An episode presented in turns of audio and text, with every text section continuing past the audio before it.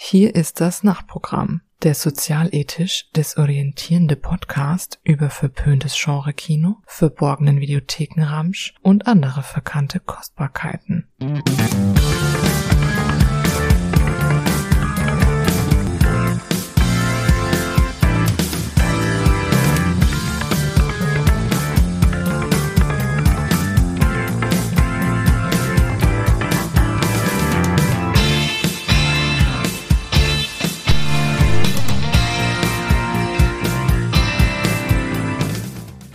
Seid gegrüßt, liebe Actionfreunde da draußen und herzlich willkommen zum Nachtprogramm. Zu einem Thema endlich mal wieder, wo wir uns zurückbesinnen auf die Wurzeln unseres ursprünglichen Podcast-Ansinnens, den guten alten früh 90ern DTV B-Kloppern. Ganz im Sinne von Martin, oder? Der fast schon die Angst hatte, dass wir zu einem Horror-Podcast oder einem französischen Arthouse-Podcast werden. Ich hatte unbeschreibliche Angst und mir jucken schon die verdammten Fäuste, die ich jetzt endlich äh, abreagieren möchte. Ja, auf, auf die britische Art. Auf die britische Art, genau. Auf die feine, auf die feine englische Art. wie sie, wie sie es nur ein, wie wir es heute, wie es heute unser Thema ist, ein Gary Daniels äh, auszusprechen vermag oder zu verteilen genau. vermag, die, die britischen Fäuste. Der ist ja ein Gentleman, wie er im Buche steht. Ja, wenn man sich so die Bilder von ihm anguckt, wenn er mal äh, einen Anzug anhat, statt seine Nippel zu präsentieren, auf jeden Fall. Oder mal seinen Pferdeschwanz raushängen lässt. Genau, sobald er den Pferdeschwanz rauslässt und äh, okay, also Leute, wir, wir sind schon beim Thema. Heute wollen wir uns endlich mal den guten Gary Daniels widmen. Ein Mann, für den ich eine unfassbare äh, Sympathie hege, die eigentlich auf einen Film zurückzuführen ist und den ich eigentlich schon seit Ewigkeiten schon zu Beginn von Fratzenballer, Fratzengeballer äh, ins Auge geworfen habe und immer wieder mal featuren wollte und jetzt heute soll er endlich mal sein eigenes äh, seine eigene Bühne bekommen. Noch nicht in Gänze. Ich glaube, irgendwann werden wir noch die große Karriere-Retrospektive machen. Heute beschränken wir uns mal auf äh, ja drei seiner Filme. Wir machen heute ein Triple Feature und versuchen mal dabei uns einigermaßen knackig und kurz zu halten. Wir haben uns drei seiner vermeintlich besten Filme aus den 90ern herausgesucht, die auf die Namen hören. Martin? Es ist der schöne White Tiger von 96. Es ist Blood mm. Moon ebenfalls von 96 und es ist Cold Harvest von 99. Jetzt hätte man meinen können, wenn wir jetzt schon ein Gary Daniels äh, 90er Jahre Triple Feature machen, würden vielleicht einige wenige, die hier die Kenner sind, meinen, ach, das schreit doch nach der R-Trilogie. Nein, die haben wir uns äh, heute bewusst nicht herausgenommen, sondern lauter Warum eigentlich nicht? Du hast ja das, du hast, du wolltest die nicht haben. Hast du da Gründe dafür?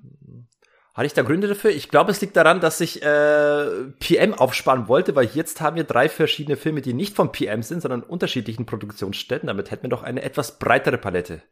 Oder ah, das stimmt, ja, das ist wahr. Diversität Und, aber, steht bei uns im Mittelpunkt, liebe Leute. Genau, äh, die, die Gründe, weshalb wir zu dem Film gekommen sind, sind äh, mannigfaltig, aber wir wollten, keine Ahnung, ich hatte vor allem Bock auf Blood Moon, der musste auf jeden Fall ge gefeatured werden. Und äh, dann ist es komisch, wenn man sich nur einen von diesen R-Filmen rausnimmt, die ja doch relativ ähnlich sind, zumal sie. Was sind denn die R-Filme, Sergej? Klär doch mal diejenigen, die nicht da, die nicht so drin sind in der Materie auf. Ich hoffe, ich kriege das in der chronologisch richtig hin. Erst kam Rage, aka Speed Rage, dann Riot und dann Recoil, ein bisschen später, 98 oder sowas. Riot ist, glaube ich, bei uns Night of Terror oder Nächte des Terrors oder sowas in diese Richtung. Die, die Untertitel sind eh für den Arsch. Also nee, der Teil, der heißt, der heißt nur Night of Terror oder Nächte des Terrors. Also Riot gibt's da gar nicht. Deswegen ist also dem deutschen Zuschauer, dem deutschen Gary Daniels Connoisseur vielleicht okay. gar, gar kein Begriff, was denn die R-Trilogie sein könnte, die ich kurzerhand so getauft habe. Ja. Ach nee, äh, ich habe auch mal ein, ein Best-of gesehen oder ein, eine, eine Top-10-Auflistung, die von der R-Trilogie sprach. Ach, jetzt hör doch auf. Ich habe das erfunden. Du, du, ja, okay, okay. In meiner, in, In meiner Blase. In deiner Blase. Ja, ich find's ja, ich find's ja abenteuerlich, wieder die deutschen Titel, dass sie auch so einen kurzknackigen englischen Titel noch mal einen deutlich längeren machen, der eigentlich schon einen Teil des Wortes enthält, nämlich man macht aus Rage Speed Rage. Klingt ja für den weil noch halt deutscher. Speed, weil halt Speed gerade aktuell war und warum also nicht Speed Rage? Ja, genau. Und speziell für den Deutschen, weil wir stehen ja auf Geschwindigkeiten auf unseren Autobahnen, ne? deswegen darf die Speed Das nicht stimmt. fehlen. Freie Fahrt für freie Bundesbürger und auch für Gary Daniels. Ich bin generell dafür, dass wir äh, Speed vor jedem Filmtitel hängen, damit es cooler klingt. Wie wir, der Speed-Pate. Oder Speed Speed. Speed, Speed. Oh Mann. Okay, das sind alles Themen, denen wir uns heute nicht widmen werden, sondern äh, wie gesagt, äh, die drei genannten Filme White Tiger, Blood Moon und Cold Harvest. Beginnend mit White Tiger, den ich jetzt auch ganz frisch erst gestern noch eben schnell geguckt habe, um eben aus unserem ursprünglichen Double Feature ein Triple Feature zu machen, ganz zur Freude von Martin. Mhm. Da das ja nicht unbedingt vielleicht die gehaltvollsten Filme sind, dachte ich, da kann man da auch zumindest noch einen dritten dazu nehmen. Ja. Damit wir Mal sehen, ob wir es wirklich schaffen. Mal sehen, ob wir es schaffen, eine halbe Stunde für jeden zu widmen. Dass wir, Wir mal sind so doch so wir sind doch Stunde haben. traditionell so kurz angebunden, Sergej. Wir brauchen einfach Stoff, um die Zeit zu füllen. Ja, genau. Wir, wir wissen sonst nicht, worüber wir quatschen sollen. White, Genau. White Tiger. Wir, wir fangen mal an. Der, der weiße Tiger. Nicht zu verwechseln mit White Tiger aus dem Jahre 2021. Ich glaube, eine co-indische Produktion, wenn mich nicht alles täuscht. Hm. Ja, es gibt auch noch einen White Tiger, ich glaube aus irgendwie 2015, ein russischer Kriegsfilm über den Zweiten Weltkrieg mit, da ist der White Tiger Ja. ein Panzer. Natürlich. Es gibt auch, es gibt auch äh, ein White Tiger, eine Band, und es gibt auch der, der Rufname von den russischen Profiboxer Alexander Pawetkin. Heißt auch Und es White gibt Tiger. natürlich auch das Tier, den weißen Tiger, der vom Aussterben bedroht ist. Über all das redet man natürlich nicht. der ist von Siegfried und Roy? Nein, der ist glaube ich schon ausgestorben. Aber erzähl. Okay. Der weiße Tiger, was äh, hast, hast du irgendwelche Eckdaten vorbereitet für den Film? Die Eckdaten, ja, außer dass es ist so einer von diesen Filmen, wo sich schwer was über Regisseur bzw. Produktionsfirma sagen lässt, weil die Das ja, Produktionsfirma ist- kenne ich nicht, Keystone Pictures, glaube ich, oder so ähnlich was. Ja. Noch nie gehört, kenne keinen anderen Film von denen. Und der Regisseur ist ein TV-Routinier. Das ist also so ähnlich wie bei unserem Billy Blanks Double Feature, wo ja auch so eher No-Names äh, für die Ja. Regie verantwortlich zeigten. Wie, wie würdest du mir sagen, dass was bei dem Namen Richard Martin nicht da alle deine Glocken läuten? Doch natürlich, ich kenne ihn für seine Episodenregie in The Jazz Age von 1968. Unvergesslich, denke ich mal. Oder Midnight Matinee von 1989 mit Leuten wie Ron White und Gillian Barber. Also mit anderen Worten, nein, sagt mir gar nichts. Doch Airbud 2. Was? Airbud. Butt 2? Ich, Airbud. Airbud. Ich glaube, ist das nicht dieser, dieser Basketballfilm mit den Hunden? Basketball, das sagt mir tatsächlich was. Ich glaube, Ich der erste kannte Teil ist zumindest ein eine. Zeichentrickserie. Ich glaube, der erste Film, ja, Airbud, Champion auf vier Pfoten, das war sogar ein Kinofilm, während es in diese Fortsetzung dann offenbar äh, nur für den Videomarkt rauskam. Also, ich denke mal, wenn man jetzt durch White Tiger äh, Feuer gefangen hat, und so habe ich ja früher gerne gemacht, wenn ich also den Regisseur, äh, wenn ich einen Film gesehen habe, der mir gut gefiel, habe ich geguckt, wer der Regisseur ist und habe dann mich auf die Suche nach mehr gemacht. Ich hatte ja schon erzählt von Koreun, wo ich nach äh, Bodyguard from Beijing und Karate Tiger dann also auch noch Ausschau gehalten habe nach mehr und belohnt wurde. Äh, wenn man nach mehr von Richard Martin äh, auf die Suche geht, denke ich mal, wird man eher nicht belohnt werden. Also insofern Denkste eher ein, ein One-Hit-Wonder, wenn man es denn so nennen möchte. Genau, und Ein äh, ja. Aber jetzt Ja. müssen wir klären, ist das überhaupt ein Hit, jetzt, worüber wir hier sprechen? Das werden wir jetzt ja gleich klären. Das werden wir gleich klären. Äh, ich denke mal, dass da können die Meinungen durchaus auch ausein- auseinandergehen. Äh, aber gleich zu den Eckdaten wäre vielleicht noch interessant, dass äh, die Geschichte stammt von Bay Logan. Sagt ihr das was? Ja, natürlich, der, ich, ich wollte auf dich dann eingehen. Bay Logan, der ist ja bekannt als einer der großen, äh, ich sag mal, ähm, Strippenzieher äh, im Hongkong-Kino, im späteren. Nein, er ist ein Hongkong-Filmexperte. Er ist ein, ein Hongkong-Filmexperte, hat, er hat aber auch äh, zumindest schon als Drehbuch und Produzent äh, diverse Filme, zumindest Hongkong und US co-produzierte Filme, da hat er mitgewirkt. Aber ich kenne ihn dann hauptsächlich vor allem als als Audiokommentar äh, Expertise-Figur aus diversen äh, Jackie Chan Filmen. Genau, auf, der auf hat früher Versionen. bei dem Label Hong Kong Legends die Audiokommentare für die DVDs ja, gesprochen. Ja. Und der aber mittlerweile, glaube ich, ersetzt wurde von diesem Mike Leader. Genau, Bay Logan ist, war ein Buddy von Harvey Weinstein und hat sich wohl offenbar auch einige Verhaltensweisen abgeguckt von dem, äh, von diesem Menschen, ist deswegen mehr oder weniger aus dem Geschäft gekickt worden. Äh, mhm. Die letzten Sachen, die es von ihm gab, sind ausgesprochen billige Ware. Der Mann ist übrigens auch der Produzent von Michael Beans Regiedebüt äh, Blood Bond, der absolut ja. gar nicht zu empfehlen ist. oh, Unbedingt meiden. Und er hat jetzt gerade die Fortsetzung produziert von Fury, glaube ich, heißt der Film äh, gibt's bei so Net ein vietnamesischer Netflix-Actionfilm. Äh, da kommt jetzt halt die Fortsetzung Furies raus und da wird er wohl oder da hat er die Produktion übernommen. Wie immer das zustande kam. Ja, also auf alle Fälle semi-prominent. Das ist natürlich, ich habe mich da gleich gewundert, als ich dieses, als ich das gesehen habe oder ich wusste es schon, aber es kam jetzt nochmal in Erinnerung, dass es so diese Art von Geschichte ist.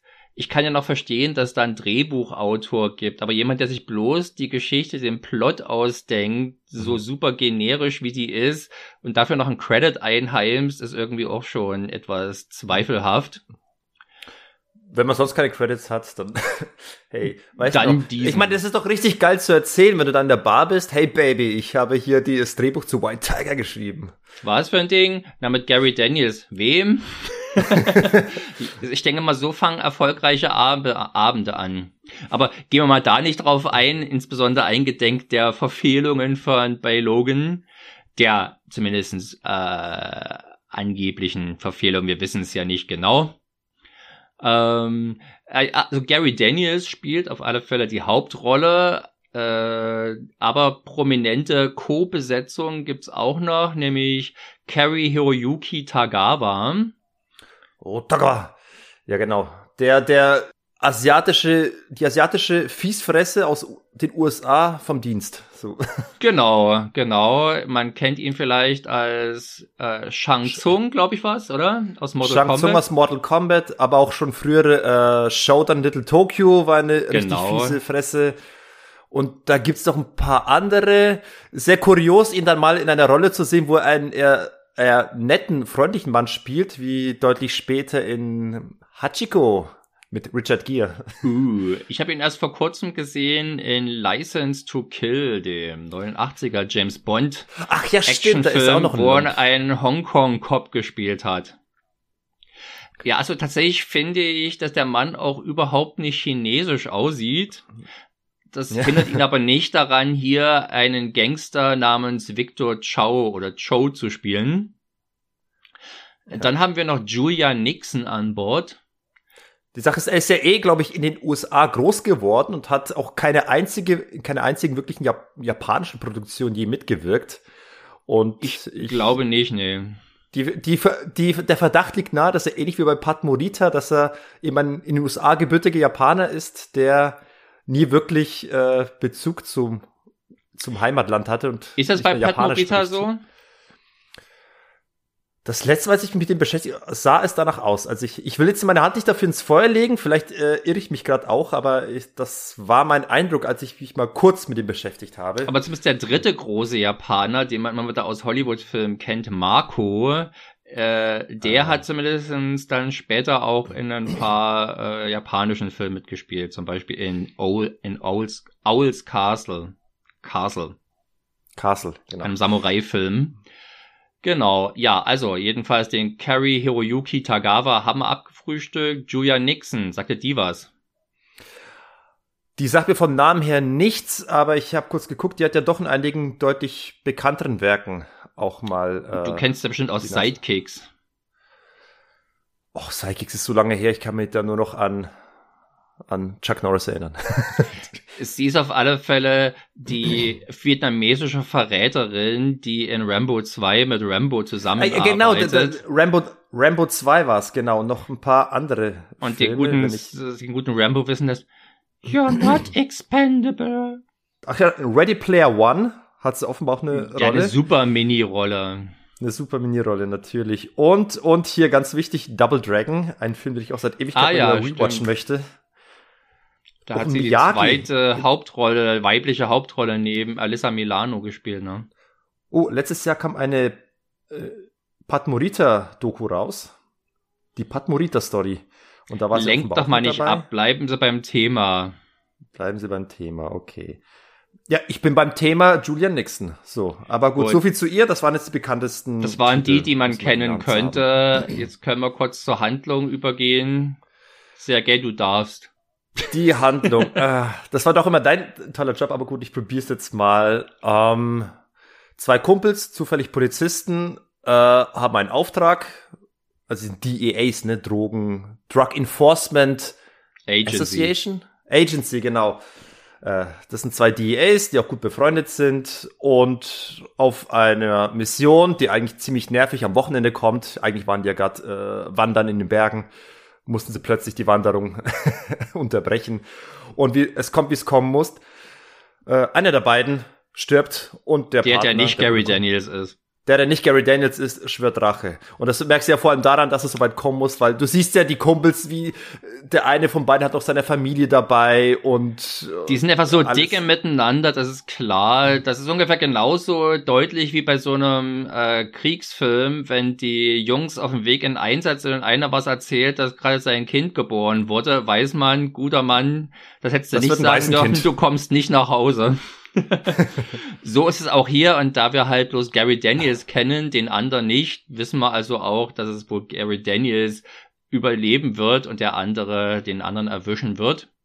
Genau, und der Bösewicht, der also den Kumpel abgemurkt hat, ist Victor Chow, ortsansässiger Drogenbaron, äh, chinesischer Triaden-Subboss.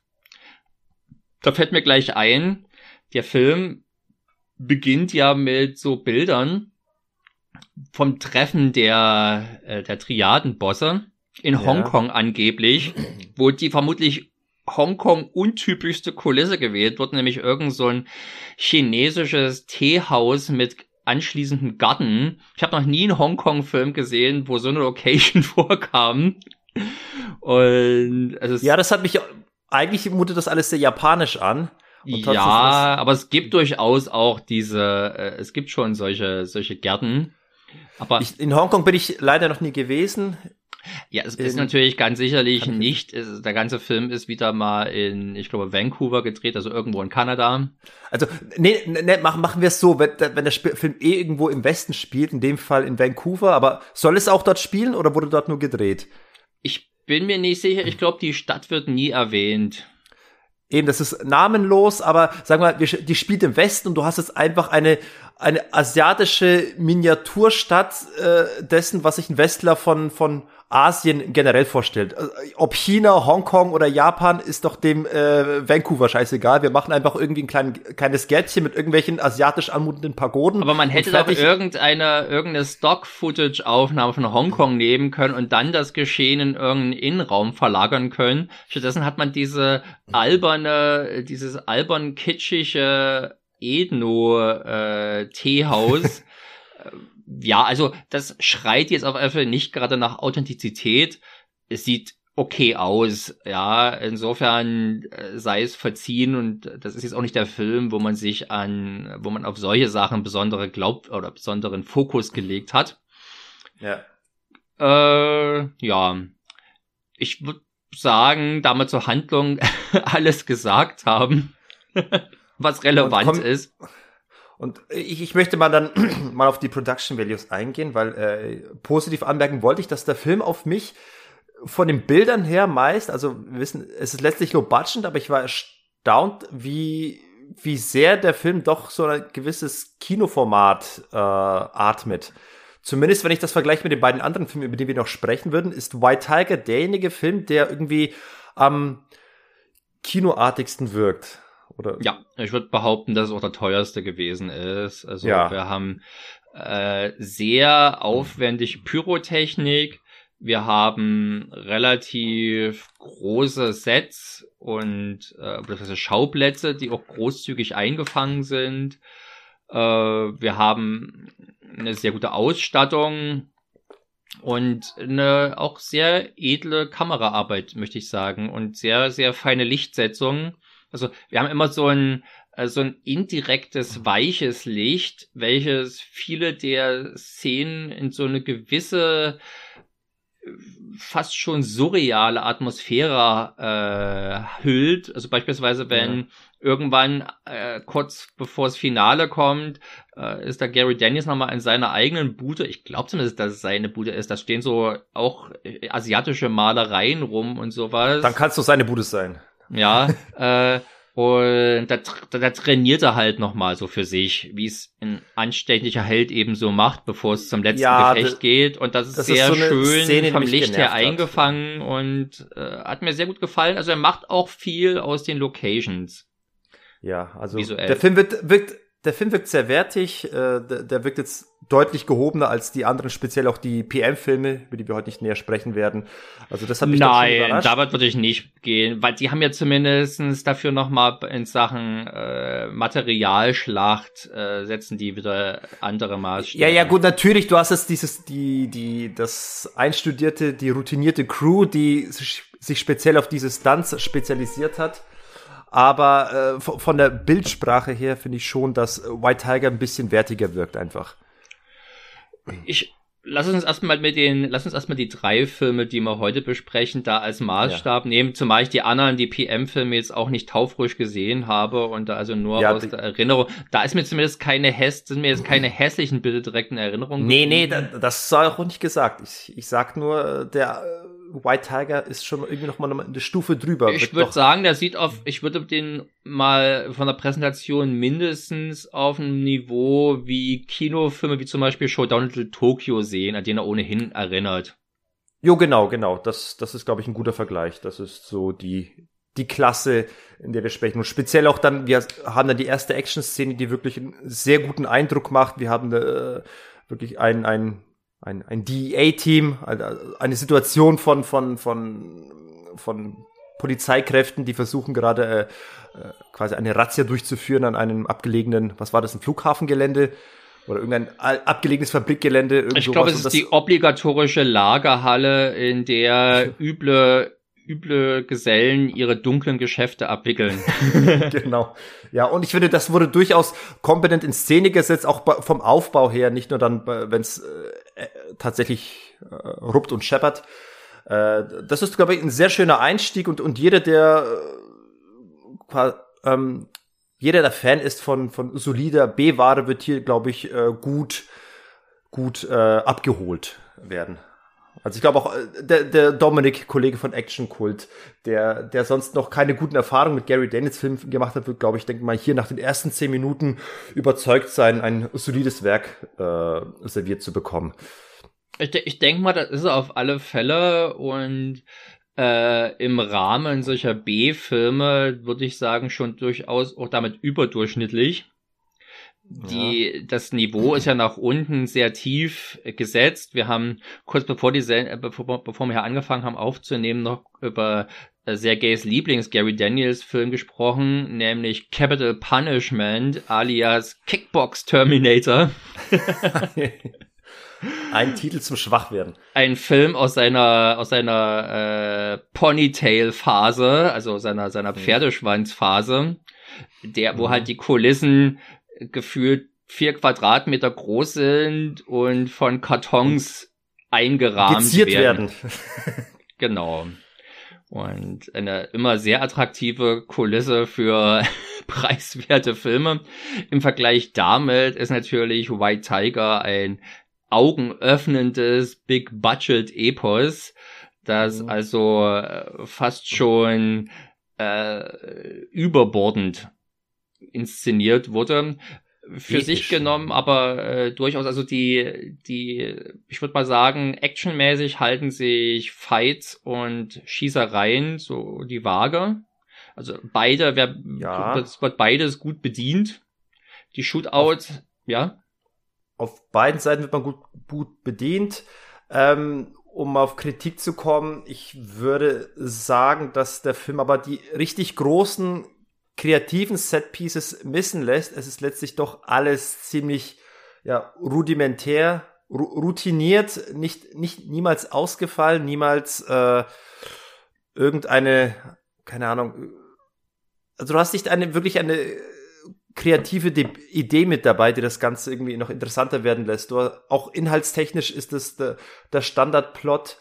Und ja, der ist auch sagen, eher langweilig er ist auch eher langweilig, zumal ich bei solchen Sachen immer, egal welches Kaliber, ich, ich tue mich immer schwer, irgendwie solche in Anführungsstrichen Detektivgeschichten zu verfolgen, also wo es halt einfach darum geht, irgendwie einer Spur auf die, äh, eine Spur zu verfolgen, wo ist der Böse jetzt? Und ich, ich oftmals kann ich tatsächlich nicht nachvollziehen, warum ist der unser Held es plötzlich zum Bösewichten geschafft hat, wo er wusste, wo er, wo er ist. Das hat halt irgendwie rausgefunden. Ich stelle es nicht in Frage. Ja, das Und ist keine, das ist wieder keiner der Aspekte, der hier, denke ich mal, große Beachtung fand beim Schreiben des Drehbuchs. Es, es passiert, weil es passieren muss. Das denke ich mal. Ja, es passiert, so annehmen. Was aber, ja, aber es ist vielleicht ungeschickt, ist es halt auch, also mal, Recoil erzählt ja im Prinzip eine ähnliche Geschichte, aber da ist, ist es zumindest die eigene Familie, die dem guten Gary Daniels da weggenommen wird durch ja. mörderische Attacken. Und da Wobei, bei Recoil äh, ist es nicht der Storyaufhänger, weil es passiert eigentlich relativ spät im Film. Das wird ja eigentlich quasi nach einer Stunde hat erst unsere Hauptfigur diese, diese Hauptmotivation gewonnen. Und hier bei ist White Tiger so? ist es ja ich habe das früher in Erinnerung. Nee, es ist passiert relativ spät. Aber hier ist halt der Kumpel. Wir haben ihn zwar immerhin, so viel Zeit nimmt der Film sich, wir haben ihn äh, kurz vorher kennengelernt beim gemeinsamen Wandern, also beim Familienausflug. Und wir, wir, wir kennen also auch seine Frau und so. Und es, es ist aber natürlich trotzdem eher eine behauptete Nähe, die da aufgebaut wird, als eine, ja, die fühlbar ist. Zumal auch das noch diese Sachen, wo sich auch so ein B-Film irgendwie nicht drum schert und das ist auch der, genau der Grund, weshalb dann die Filme dann doch irgendwie Qualität missen lassen, weil äh, zum Beispiel ähm, als dann äh, der Tod von von diesem besagten Freund ähm, äh, publik gemacht wurde, also sozusagen auch Frau und Kind davon wussten, hat sich der Film überhaupt nicht drum geschert, äh, irgendeine auch nur einen Ansatz von Trauer zu zeigen. Also sowohl der Sohn als auch die Frau waren sehr gefasst mit der Situation, so von wegen, ja, shit happens, ist halt so. Und der Sohn keine einzige Träne verdrückt, der war überhaupt nicht äh, traumatisiert. Der meinte so, ja, da muss ich jetzt wohl auf die Mama, Mama aufpassen. Also schon wieder so äh, der, der Junge, der äh, die auf die Frauen aufpassen muss. Ich ne? finde das sehr super. Also jetzt nicht speziell letzten Aspekt, aber dass uns das erspart bleibt, machen wir es mal nichts vor, wenn solche eher solche Mimen aus der zweiten, dritten und vierten Reihe dann anfangen, die großen Gefühle rauszuholen. Das kann auch ganz schnell sehr unangenehm bis peinlich werden. Und ich kann mir einfach vorstellen, die haben sich schon leer geholt und der Film schaltet erst dann wieder ein, wenn sie im Prinzip sich einigermaßen gefasst haben. Danke dafür. Aber es ist, es ist jetzt auch keine besonders schlechte Geschichte. Sie erfüllt halt irgendwie ihren Zweck als Vehikel, um die Action voranzubringen und es dauert meistens auch nicht allzu lange, bis die nächste Action-Szene kommt. Ich möchte vielleicht noch zu den Shootouts sagen, die für mich auf alle Fälle der äh, spektakulärere Aspekt sind. Der gute Regisseur Dafür, dass er sonst nur irgendwelche TV-Scheiße gedreht hat, hat er doch eine hübsche Affinität zu John Woo-mäßigen äh, Zeitlupen, die auch durchaus äh, schick eingesetzt sind und sehr liebevolle äh, Blut, äh, blutige Einschüsse mit entsprechenden Squibs. Ähm, ja, das ist mir bei einer Szene ist mir das besonders aufgefallen mit der mit dem blutigen Einschuss. Das das sah gut aus. In einer anderen Szene habe ich das wieder sehr vermisst. Also da wurde in einer Einstellung auf einen der fallenden äh, äh, bewaffneten Soldaten, äh, nicht Soldaten, aber dieser DEA äh, Specialist geschossen und da hat mir ganz klar irgendwie ein Einschussloch oder sonst was gefehlt. Das, das war dann wieder seltsam. An einer anderen Stelle war das Mensch, das sehr ist mal eine sichtbar. Ausnahme. Das, das, das, das passiert bei viel teureren Filmen auch. Das hast du auch ja, bei, bei City Cobra von Stallone oder so. Inkonsistente Einschüsse sind was, was das, völlig. Äh, das hast du sogar selbst bei John Woo persönlich hast du sowas. Bei John Woo persönlich. Du meinst, wenn man auf den schießt, da script nur jeder dritte Schuss? ich hab's mal probiert, ja. Mit der Platzpatrone ist alles an ihm vorbeigeschossen. Äh, nee, aber dass du den erwähnst, den hätte ich tatsächlich heute noch bei einem anderen Film erwähnt, wo ich die, die, die Parallelen deutlich mehr sehe als jetzt bei White Tiger. Bei White Tiger habe ich jetzt tatsächlich nicht an John Woo denken müssen, sondern eher bei einem äh, späteren Film, mhm. den wir, über den wir noch quatschen werden. Ein, eine Schauspieler haben wir uns noch vergessen, der sich auch einer gewissen Prominenz erfüllt und übrigens auch ein Rambo 2 Veteran ist, nämlich George Chung, auch manchmal bekannt als George Key Chung. Äh, mhm. Der spielt hier den ermittelnden oder den Chefermittler der Polizei und war in Rambo 2 vietnamesischer General oder Offizier und da also mhm. auch einigermaßen prominent unterwegs. Und der Typ, das ist so einer von diesen Leuten, so ein etwas kleiner Asiate, etwas kleiner Chinese, der in allen Rollen, die ich ihn kenne, also auch schon in den 80er Jahren, immer schon eher alt aussah. Weswegen der halt jetzt auch nicht viel anders aussieht als vor 30 Jahren. Und oh, der äh, darf hier auch mal Action-Szenen machen und der ist natürlich schwer gedoubelt. und mhm. äh, ich muss gestehen, ist, da musste ich schon grinsen äh, bei dieser Action-Szene. Ist der finale Kampf mit ihm. Äh, der einzige und letzte Kampf mit ihm. Äh, Ach, der war's, genau. Der ist das, genau. Der ganz ja.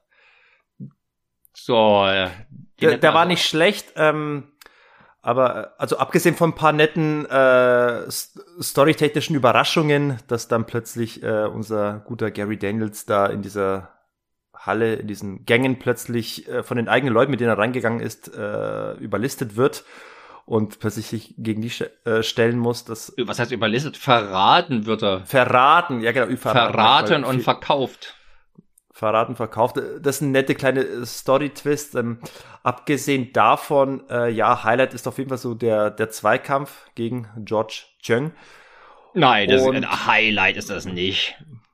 Ja, nö, ganz, ganz nett. Aber zumal halt nee, total, man sieht ihn nur von hinten und da wird er plötzlich viel jünger und dynamischer als von vorne. Also sprich, es ist halt ein super offensichtlicher Double-Einsatz. Ja, ich, aber das war, wurde wieder, das war so ein schöner Zweikampf, wo man wieder Gary Dennis wieder äh, in, in seiner Kampfpose sieht und die Kamera ist so schön tief am, am Boden angesetzt und, und filmt auf beide aus der Totalen. Das, das äh, finde ich, macht immer ein bisschen was her. Ich habe den Film leider als letztes, glaube ich, von den drei Filmen gesehen. Ich also auch. jetzt zumindest in der, in der jüngsten Sichtung. Ich und auch. das tat natürlich der Beurteilung der Kampfszene nicht so gut.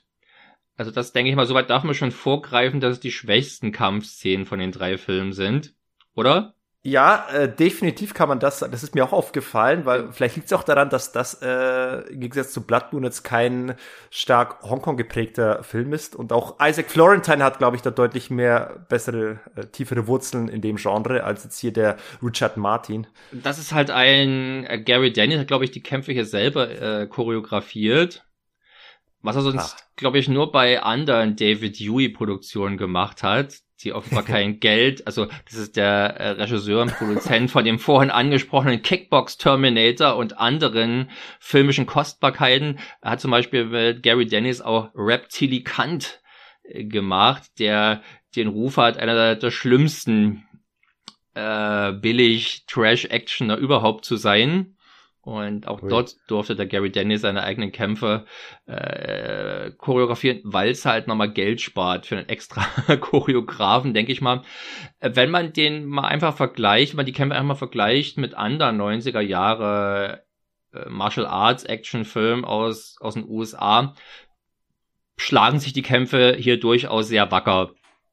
Also da ist wenig zu beanstanden. Man darf jetzt halt nur keine Augen öffnenden Highlights erwarten. Ja. Das ist so ein, so ein Zwischending zwischen einerseits ist der Film schert sich deutlich mehr um dynamische, hektische Kampfszenen, die bisschen so ein bisschen versuchen, äh, Richtung Hongkong-Kampfstil zu schielen. Also die sind weit weg davon, von dem, was, was so diese etwas eher trägen Choreografien von, von alten Van Damme-Filmen angeht. Äh, gleichzeitig muss, muss ich sagen, sind die Kampfszenen eben doch nicht ganz da, wo sie gerne sein wollen. Und ich muss tatsächlich sagen, ich in dem Fall bevorzuge ich tatsächlich mehr den, die trägeren, äh, bisschen äh, steiferen Van Damme-Choreografien als hier. Das ist so ein Zwischending, äh, das es nicht so ganz schafft, das zu sein, was es sein will. Und äh, von daher, wie gesagt, bin ich bei den Kampfszenen insgesamt so ein bisschen äh, ich, ich, ich finde sie okay, aber sie sind äh, bestimmt nicht das Beste, was in den USA im B-Movie-Sektor in Sachen Martial Arts Nein, derzeit aber die sind nee. schon, ich würde sie schon als gut einordnen. Mir gefallen sie auch besser als das, als diese alten äh, einschläfernden Kampfszenen von Van Damme. Ich denke nur an Death Warrant, also mit Sternen auf Faust. Okay, okay, na, das ist natürlich einschläfernd. Choreografie also da, da bin ich voll bei dir. Das ist natürlich Einschläfern zum Himmel, aber äh, ich rede von solchen legendären Kämpfen wie Kickboxer das Finale. Also da kommt für mich äh, kein Gary Daniels Kampf ran. An nichts kommt auch an Kickboxer für dich ran. Nein, sowieso nicht. Also auch ja. kein The Raid, ne? Also ja, ne? ja ich Bevor wir uns bisschen, ne? dem nächsten Film widmen, möchte ja, ich noch Moment, Moment mal, ich, ich, ich bin noch nicht tatsächlich noch nicht fertig. Also meine Kritik so, wäre noch weitergegangen. Oder wir müssen zumindest noch kurz über das, das, das ich Schiff aufs sprechen. Finale kommen. Das Finale, äh, denke ich, dass da kann auf jeden Fall überzeugen mit äh, Pyrotechnik und man hat ja gesehen, dass man offenbar dieses ganze Schiff irgendwie in Flammen gesetzt hat. Aber dann fand ich es wieder sehr unbefriedigend, dass man das nicht ein bisschen länger gezeigt hat. Also, dass man diese Szene nicht noch ein bisschen mehr hat atmen lassen, weil offenbar haben man, hat man das ganze Teil in die Luft gejagt oder zumindest überall Feuerbälle verteilt. Aber warum wird das so hektisch geschnitten gezeigt? So als, als ob irgendwie die Explosionen zu schnell weg sind und, äh, also, also A, könnte ich mir vorstellen, wird's das gewesen sein? Also wir hat schon, wir haben schon, also der Film hat, ich schon angesprochen, ein paar sehr, sehr üppige Explosionen, die aber mhm. allesamt Oldschool-Explosionen äh, nach feinster Canon-Tradition sind. Also schöne, große Feuerbälle, Gasexplosionen und eben nicht so diese moderne Explosion, der guten Art, wo vor allem Dreck und Splitter und sowas aufgewirbelt und weggeschleudert ja, genau. werden. Also es sieht nicht so aus wie bei der Piratenbraut, wenn da am Ende das Schiff explodiert. das habe ich jetzt gerade nicht vor Augen, aber äh, also auch das Schiff zum Beispiel, man sieht zum Beispiel anhand der Richtung der Explosionen, wo offenbar die, äh, die Gas Ventile, äh, die es vermutlich das Gas dann ausströmen lassen, in welche Richtung die gerichtet sind, wird das dann halt, und man hat es sehr geschickt gemacht, das hat also vermutlich, hat also schon einen sehr schönen Effekt, aber ich gehe davon aus, dass das Schiff danach im Prinzip fast unbeschädigt, vielleicht ein bisschen angerußt noch existierte. Ja, möglicherweise haben die dann schnell geschnitten, aber ich, ich habe das eben als bisschen unbefriedigend empfunden, dass das nicht ein bisschen länger ausgekostet wurde, diese Explosion. Aber das ist, ist dann wohl wieder auch so schon geil. Ich fand ja. aber vorher schon das, das Finale im Prinzip, er, also der Gary Dennis arbeitet sich dann durchs Schiff auf den Oberschurken Victor Chow zu. Und hm. ich musste wieder feststellen, ich bin überhaupt kein Freund von Parallelmontagen. Sein Ein-Mann-Feldzug wird also immer wieder gegengeschnitten durch Aufnahmen von Victor Cho, wie er die Jade, also die Julia Nixon, ja. so sadomasochistisch liebkost und quält. Und äh, sehr unangenehm fand ich das. Also ich wollte mich eigentlich an diesem Spektakel und an den gut gemachten Action-Szenen erfreuen. Immer wieder wurde ich gezwungen, mir diese, äh, diese unangenehmen Szenen anzuschauen. Und ja, zumal ich es auch nicht so richtig verstanden habe, weil irgendwie hat er sich auch selbst bisschen damit benebelt. Und ja, ich, hab, war auch nicht ganz, ich, mir war auch nicht ganz klar. Ja. Das war halt sein tolles Zeugs, was er da erfunden hat. Er ist nämlich also Drogendealer, der eine neue Superdroge hat, die den alten Triadenbossen nicht passt. Und er möchte damit gerne den Markt überschwemmen. Und ja, ja also das Finale verschenkt ein wenig Potenzial, bietet aber auch eine ganze Menge coole Szenen. Ja. Hat einige coole Szenen, also ein paar Shootouts innerhalb des Schiffs waren cool, aber den Endkampf gegen Tagawa selbst, den fand ich irgendwie ein bisschen enttäuschend. Also auch gegen Ende fand ich schwer, also habe ich nicht mehr richtig nachvollziehen können und der Abgang vom Bösen war dann letztlich auch sehr enttäuschend unspektakulär, so dass ich mich gar nicht mehr erinnern kann, was mit ihm überhaupt passiert ist. Der hat ihn irgendwie umgeworfen, dann ist halt das Schiff explodiert. Okay. Der Typ ist ja kein Martial Arts Künstler, der Kerry Hiroyuki nee. Tagawa. Ich möchte übrigens immer aus dem, äh, ich möchte immer, ich kann mich nie an seinen Namen erinnern. Ich möchte immer Tokugawa sagen, aber nee. Tagawa. Das ist er nicht, Tagawa. Genau. Äh, ja. Also ich es gibt eine gute deutsche DVD davon, wenn man so noch kriegt, wenn man so irgendwo auf der Börse billig sieht, ruhig zugreifen. Das, es ist ein feiner Film für B-Action-Fans, da macht man nichts verkehrt. Und, Und ich bin gerade immer noch nicht fertig. Ich bin immer, immer noch, nicht, nicht. Was hast du denn noch? Ich habe mich äh, zum einen Tagawa, der Nachname, der äh, setzt sich zusammen aus den japanischen Schriftzeichen für Reisfeld und Fluss. und zum anderen, äh, ich, ich fand die Szene, ähm, was mich zum Beispiel nervt, ich, ich, ich, eigentlich mag ich's ja. Ich liebe Trainingsszenen, ich liebe Trainingsmontagen, aber mich nervt es, wie wenn in einem Film wie diesen das mal ebenso kurz vorm Ende noch so eingestreut wird. Ich meine, man hat gesehen, dass äh, Gary Daniels offenbar kampfkunstkundig ist, aber ich finde es dann seltsam, wenn man kurz vorm Finale noch mal so eine kurze Trainingsszene zeigt in, in Oberkörper, wie er einfach mal eine Form übt. Das finde ich so seltsam hineingeworfen, was irgendwie etwas unnatürlich wirkt für den Film. Also wenn es ein reiner Martial Arts Film ist, der sich wirklich mit dem Thema Kampfkunst auseinandersetzt und das immer wieder äh, wie das das Trainieren von Techniken zeigt, dann ist es was anderes. Aber wenn du so ein Kampfkunst, ein Actionfilm hast, wo ein bisschen geballert und aber auch gekloppt wird, da finde ich es seltsam, wenn zwischendurch irgendwie so eine Trainingsszene reingepackt wird. Also ich, ich keine Ahnung, ich stelle mir das vor, wie zum Beispiel jetzt in Police Story, wenn du da am Ende kurz vorm Einkaufszentrum auch plötzlich, du nochmal Jackie Chan siehst, der äh, auf irgendwo bei sich zu Hause nochmal ein Training äh, Trainingsübungen macht. Das, das finde ich irgendwie seltsam eingeworfen. Wieso? Bei Rumble Sinn. in the Bronx kommt er auch zu seinem Onkel nach New York und macht natürlich in der Wohnung vom Onkel erstmal äh, ein paar Formübungen. Ja, aber das macht er ganz am Anfang und das ist auch homogen eingewoben, weil er gerade irgendwie den Charakter vorstellen soll. Aber wenn ganz am Ende, nachdem wir gesehen haben, okay, er kann kloppen, am Ende zeigst du noch mal ganz kurz als, das ist ja eine Art Vorbereitung. Oh, ich habe jetzt gleich einen Kampf auf dem Schiff, da muss ja, ich noch mal ein bisschen eben dehnen. seelisch vor. Kontemplation ist das.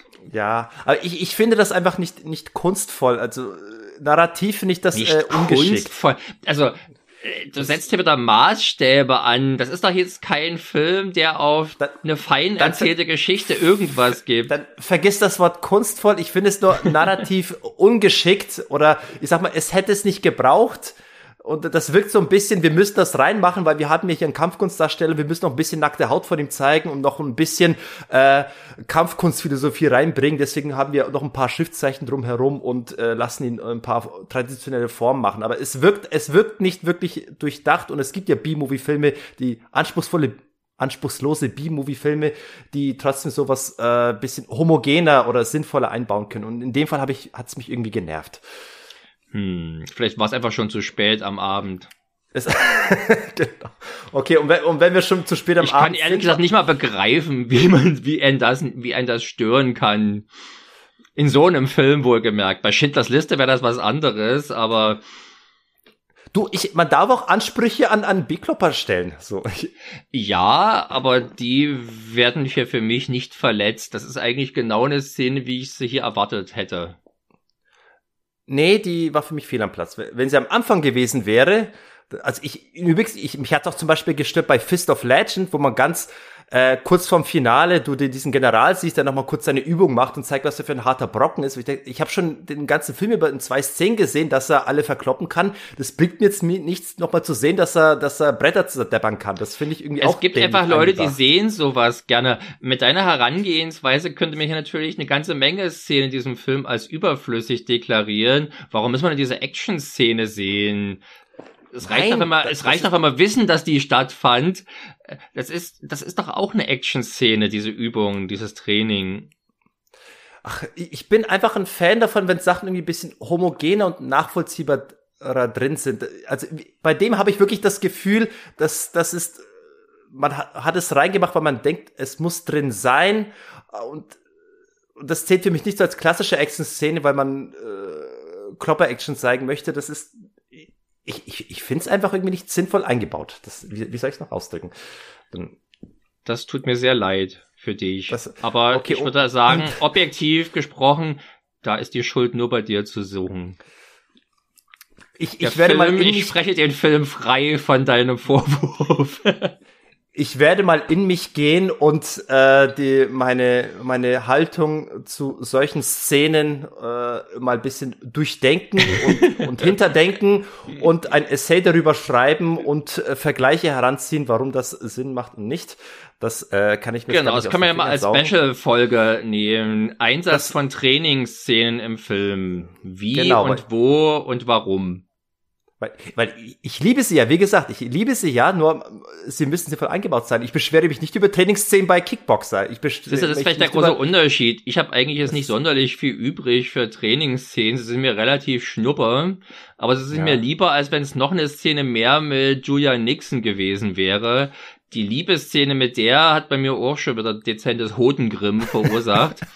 Wieso hat, hat sich nicht entzückt, mal endlich mal den nackten Popo von Gary Daniels zu sehen? Äh, das war vielleicht das geringste Übel, aber das ist halt so eine typisch schwüle, steife und unangenehme Sexszene, die man in B-Movies dann oder B-Action aus den 90ern leider überdurchschnittlich häufig findet. Ja, auch übrigens eine Szene, wo ich denke, das brauche ich auch nicht unbedingt. Was muss ich jetzt noch sehen, wie die sich abknutschen? Das ist jetzt nicht Eben. so unbedingt eine romantische zumal Szene. Als, zumal man ja als äh, Zuschauer auch schon weiß, dass die ihn also hinters Licht führt. Es ist also nicht mal tief empfundene Leidenschaft oder Gefühle dabei ja, das ist so ein Mittelding zwischen einerseits ist da zu wenig Erotik zwischen denen, dass man äh, es wirklich prickeln fühlen würde. Andererseits ist es dann wieder zu wenig gezeigt, als dass du dich irgendwie darauf aufgeilen könntest. Also es taugt für beides nichts. So, nachdem wir jetzt die Dreiviertelstunde, die Dreiviertelstunden-Marke durchquert haben, würde ich sagen. Ein, ein Punkt muss ich noch erwähnen. Doch noch. Zur Musik. Gut. Die Musik, und zwar, ich bin ja bekannt dafür, dass ich äh, seltsame Assoziationen hege. Wenn ich irgendwie Filmmusik höre, dann fallen mir die, die abenteuerlichsten Vergleiche ein. Und ich muss sagen, bei dem Film musste ich sofort an eine Sache denken, bei, bei der Musik. Da ist es so, so ein elektronischer Klimper-Sound. Bam, bam, bam, bam, bam, bam, bam, bam, bam, bam. Ja, und der. Fuck you! Get the fucking band! So läuft es in der ersten Hälfte des Films ständig immer wieder dieses Stück.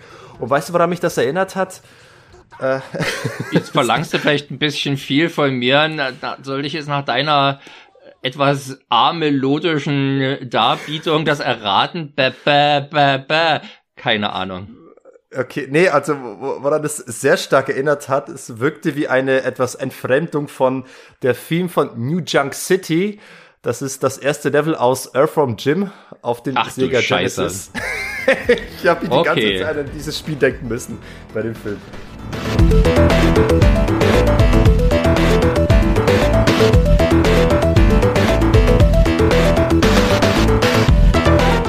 Ich meine, warum nicht? Das war gerade die Zeit, na, als das rauskam. Und wie ich gerade sehe, der Komponist hat beispielsweise tatsächlich sogar äh, Videospiel-Soundtracks gemacht, zum Beispiel von FIFA Soccer. Schau, dann sind wir sogar einigermaßen äh, nah an dem Milieu dran. Genau. Also, okay, äh, generell aber ein Soundtrack, der den wertigen Eindruck des Filmes durchaus unterstreicht. Jetzt ja, kein bemerkenswerter Score, aber äh, passt prima dazu und hat gepasst, möchte ich nicht sagen, aber ich fand es halt lustig, mich persönlich, ich musste sofort an das Spiel denken, deswegen so unähnlich waren sich die Tracks eben auch nicht. Ich habe Earthbound Janitor nie gemocht, das war mir immer zu, also ich fand die Grafik fantastisch, die Animationen äh, bombastisch, aber es hat sich wie schon auch die vorherigen Spiele von äh, David Perry, also wie Aladdin beispielsweise, nicht sonderlich gut gespielt. Aladdin auf dem Genesis oder Super Nintendo? Das sind ja zwei verschiedene Sachen. Also, also ich habe das alles auf dem Super Nintendo gespielt und ich habe mich bepisst vor Lachen bei App vom Gym. Vor allem beim zweiten Teil mit den Kühen. Aber wir schweifen ab. du mehr als ich. Lass uns endlich so, zum zweiten Film kommen. Wir, wir kommen jetzt endlich zum zweiten Film. Fazit zu White Tiger. Gutes, solides B-Werk, das aber, ich sage mal, ähm, letzten Endes ich würde es Leuten empfehlen, die, wenn sie sagen, sie haben von Gary Daniels sonst nur Scheiße gesehen, dann sage ich mal, da kann man ein Beispiel bekommen von einem soliden Film. Aber ich finde ihn letztendlich nicht gut genug, dass ich ihn jetzt äh, jemanden empfehlen würde, hey, hast einen geilen B-Movie-Action-Tipp für mich, dann finde ich jetzt äh, White Tiger etwas nein, zu... Nein, das ist schon, schon eher eine Empfehlung für Eingeweihte. Empfehlung für Eingeweihte und Wer einfach sagt, ja, ja äh, ich mag Gary Dennis, aber der spielt immer nur in so einer rotzigen Scheiße mit. Gibt's nicht irgendwas, was anständig ist? Das ist dieser anständige Film. Und in gewisser Hinsicht ist er vielleicht sogar besser als der nächste. Trotzdem. Wir, Obwohl ich den nächsten trotzdem jederzeit vorziehen würde, weil er deutlich mehr Spaß macht. Blood Moon von 1996/97. Äh, ich glaube 96 96 ist er, glaube ich, gedreht worden und steht auch hinten in den Credits drin, aber 97 ist er veröffentlicht worden. Das ist der Film, zu dem ich mir von allen drei Filmen auch die meisten äh, Notizen gemacht habe. Äh, da habe ich auch am meisten zu sagen. Da fällen mir, da habe ich die Eckdaten parat und kann natürlich äh, auch was sagen. Aber jetzt, wo du so viel Arbeit schon auf dich genommen hast, Sergej, Nee, ich hätte dich schon überlassen. Ich hätte nur quasi eingeleitet. So. Das ist ja der Film, Gut. der ähm, ja quasi Hongkong co-produziert ist. Zumindest haben wir hier äh, die Leute am Werk, die auch schon an Karate Tiger äh, dran waren. Unter anderem K äh, Keith W. Strandberg, der Drehbuchautor von äh, Karate Tiger, war auch hier wieder ich glaube, der ist der Chef, äh, für derartige Produktionen bei diesem, bei dieser Produktionsfirma. Also ich glaube, der hat auch American Shaolin und Blood Brothers und sowas alles geschrieben. Die richtig geilen Dinge. Und Raging Thunder. Sind. Jawohl. Der mein Liebling ist von denen. Und äh, äh, da habe ich also sowas zur Produktionsfirma, zum Regisseur zu sagen. Das ja. ist also eine von diesen für den US-Markt produzierten Hongkong-Film. Die Produktionsfirma Seasonal Films, die den produziert hat, die kennt der geneigte Hongkong-Fan äh, natürlich als die Produktionsfirma, die Jackie Chan zum Star gemacht hat mit genau. Snake in the Eagle's Shadow und Drunken Master, die Ganz mit den gleichen Film auch Yuan Wu Ping zu seinem Regiedebüt verholfen hat und ersten Erfolgen. Äh, man hat äh, Choi Haak hat seinen ersten Film bei denen gedreht, Butterfly Murderers. Äh, Corey Yoon hat seinen ersten Film bei denen produziert mit Ninja in the Dragon's Den, alias Ninja Commando, den ich auch gerne mal hier vielleicht im Rahmen eines Ninja Specials besprechen würde mit dir zusammen. Uh, das wird schön, Ninjas. Und äh, genau, ist also bis in die zehner Jahre dieses Jahrhunderts aktiv gewesen. Also der letzte Film von denen, die ich, wo ich ihr Logo gesehen habe, war Legendary Assassin. Ich glaube, das war von 2012 mit Wu Jing, von und mit Wu Jing. Ein Hong Modern Day Hongkong Actionfilm. Aber die haben beispielsweise auch die Once Upon a Time in China Reihe von Choi Ha co-produziert zusammen mit Golden Harvest. Aber der amerikanische oder der westliche B-Action-Fan kennt sie halt natürlich vor allem als die, als das Studio hinter der No Retreat, No Surrender Serie. Jawohl. alias Karate Tiger 1, 2, 5, glaube ich, ja, ist King of King, King of Kickboxers. Uh, King of Kickboxers ist Karate Tiger 5. Ich überlege gerade, was No Retreat, No Surrender 3 nochmal war. Der war aber, der war, glaube ich, nur Blood Brothers. Der hieß auf Stimmt, der war gar nicht in der Karate-Tiger-Reihe. Genau. Der war gar aber Karate Tiger 9 ist auch von denen, das ist Super Fights im Original. Mittlerweile gab es sogar einen Karate Tiger 10, der erst vor wenigen Jahren rauskam. Es gab mal Karate Tiger The Champions. War mal, nee, war mal, es gab einen Karate Tiger 6, der einem Karate Tiger 6 aus den 90ern quasi neu hinzugedichtet wurde. Ich, ich hatte Karate Tiger 6, ich hatte gedacht, es wäre Kickboxer 3 eigentlich. Entscheidung in Rio. Entscheidung in Rio. Ja, das ist der ursprüngliche Karate Tiger 6, aber es gab es vor wenigen Jahren oder ich glaube dieses Jahr, letztes Jahr haben sie noch mal einen alten Lauren Avedon Film rausgeholt, Fighting Spirit und den haben sie jetzt einfach auch mal als Karate Tiger 6 betitelt und den der Synchro nach zu einem Nachfolger von King of Kickboxers. Ja, gerade äh, diese diese dieses dämliche Label, welches hier diese ganzen alten B-Perlen leicht überteuert rausbringt, äh, die auch diverse, die unter diversen Labeln veröffentlichen. Ich glaube Cargo und Shamrock und sowas. Mhm. Und die labeln halt auch gerne mal um, wenn man halt so einen Film, den als Fighting Spirit niemand kaufen würde, ja. Aber als Karate Tiger 6 erweckte halt vielleicht doch Interessen, weil man das Gefühl hat, oh, den könnte ich ja aus guten alten Videothekenzeiten ja. kennen. Aber man muss das Kleingedruckte lesen. Es steht eben nicht Karate Tiger 6 Entscheidungen Rio, sondern Karate Tiger 6 Fighting Spirit. Das muss man erstmal begreifen. Mhm, ne? Ja, manchmal macht man auch noch ein S dran oder sowas, dass er plötzlich Karate Tigers wäre oder sowas. da muss man aufpassen, wenn man nicht übers Ohr gehauen werden oder möchte. Des Karates Tiger. Ja. das wäre natürlich schön. Und dann nimmt man irgendeinen Tierfilm über Tiger, die vom Aussterben bedroht sind und behauptet einfach, der würde jedem in einem Karateka gehören.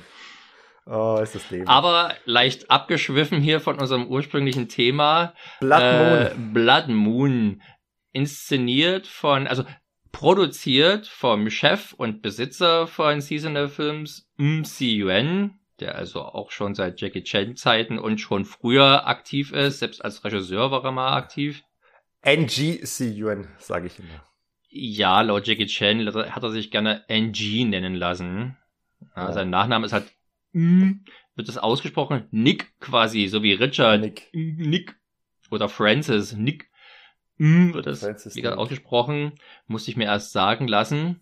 Und äh, ja, Regie führt Tony Leung Siu Hung, einer von vielen Tony Leungs, war natürlich früher, als man noch nicht so Zugriff auf all die Informationen hatte und mit dem auskommen musste, was hinten auf dem Cover an den Credits stand, dachte ich erst, was? Tony Leung?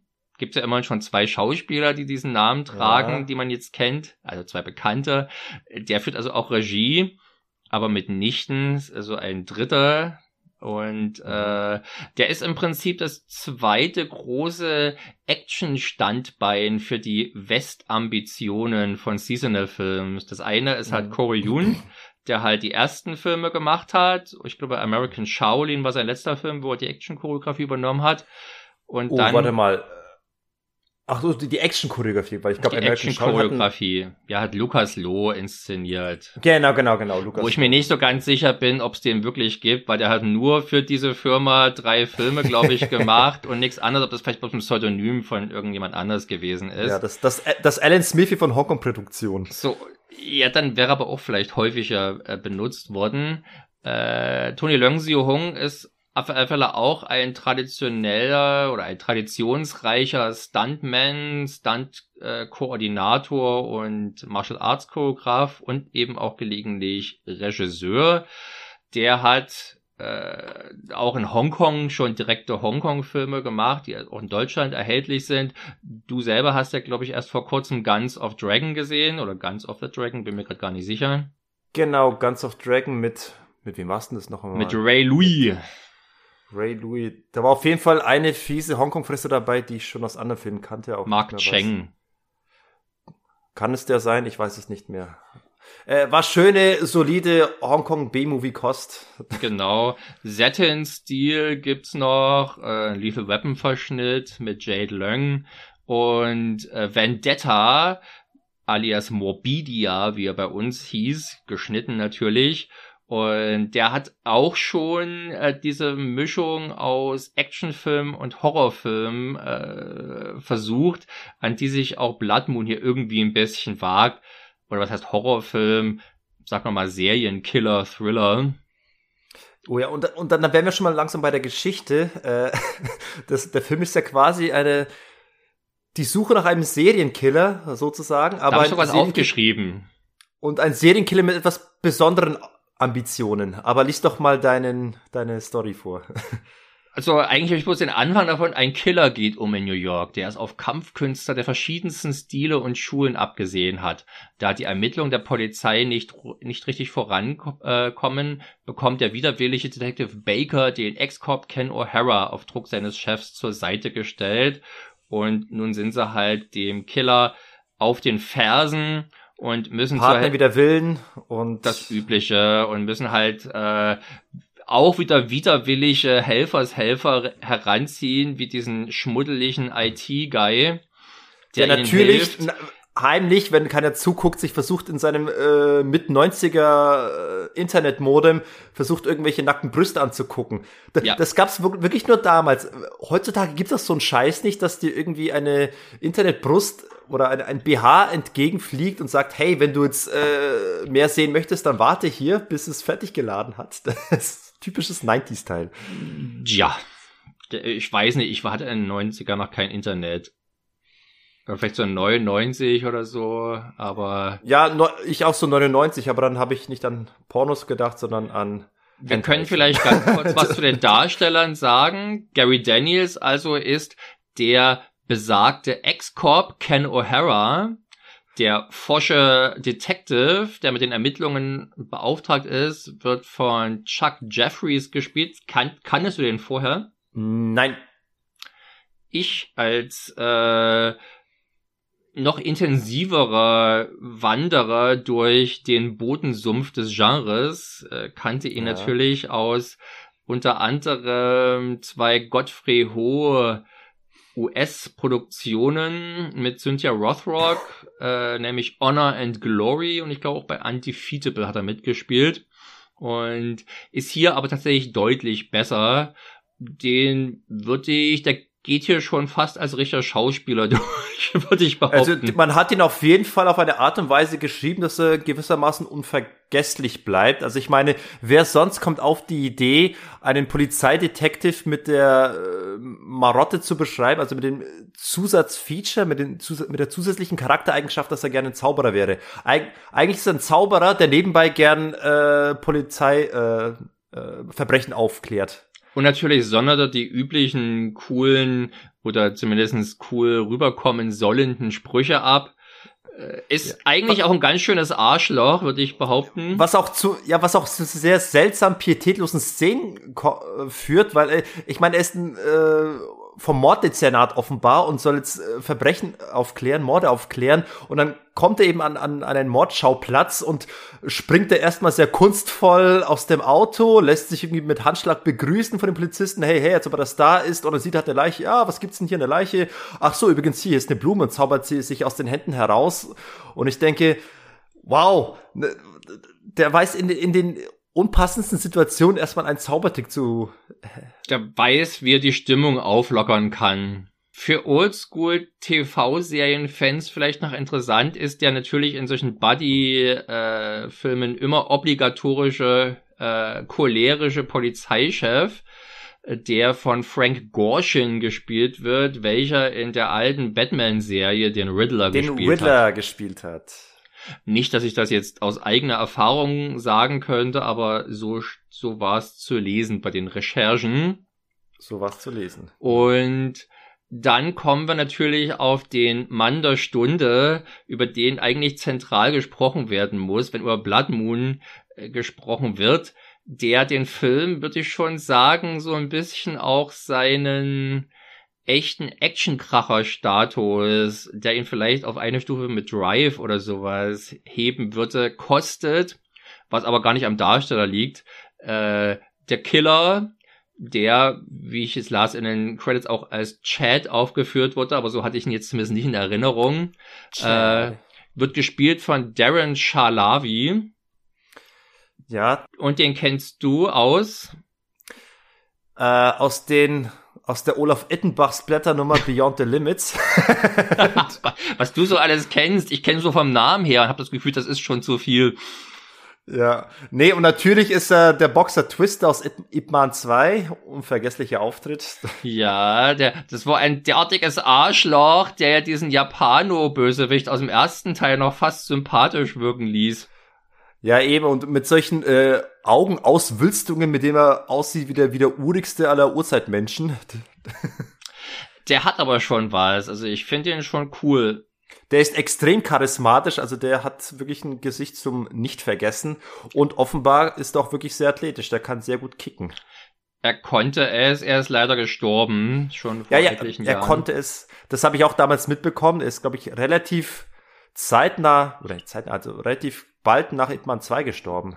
Ja. Sich alles täuscht. Ohne dass es da jetzt einen Zusammenhang zu dem Film gibt, gehe ich mal von aus. Äh, er hat im gleichen Jahr wie Blood Moon auch noch eine weitere Hongkong-Produktion bestritten in ähnlich sympathischer Rolle, nämlich Tai Chi 2 von Yuan Wu Ping. Und oh, ist der ist aber nicht mehr mit Jet Li. Nee, der ist mit Wu Jing. Das war das, die, das Debüt für Wu Jing. Ah. Und Yuan Wu Ping und der Regisseur von Shaolin Temple, diesem frühen Jet Li Film. War das der allererste von 2018? Der, der originale Cha The Shaolin, nee, Shaolin Temple nur. Ich glaube, The oh, Shaolin Temple ist der Chang-Chi Film von Shaw Brothers. Ja, ja, also Tai Chi 2, auch ganz cool, als äh, UK-DVD Tai Chi Boxer genannt. Okay. Äh, sehr vergnüglicher, sehr vergnüglicher 90er Jahre Martial Arts Film. Und äh, abgesehen dass Darren Shalabi da auch eine sehr komische Frisur hat. Äh, er hatte die, die denkbar peinlichste Perücke, auf die man sich nur vorstellen kann. Jetzt hier in Blood Moon meinst du? In Blood Moon, ja.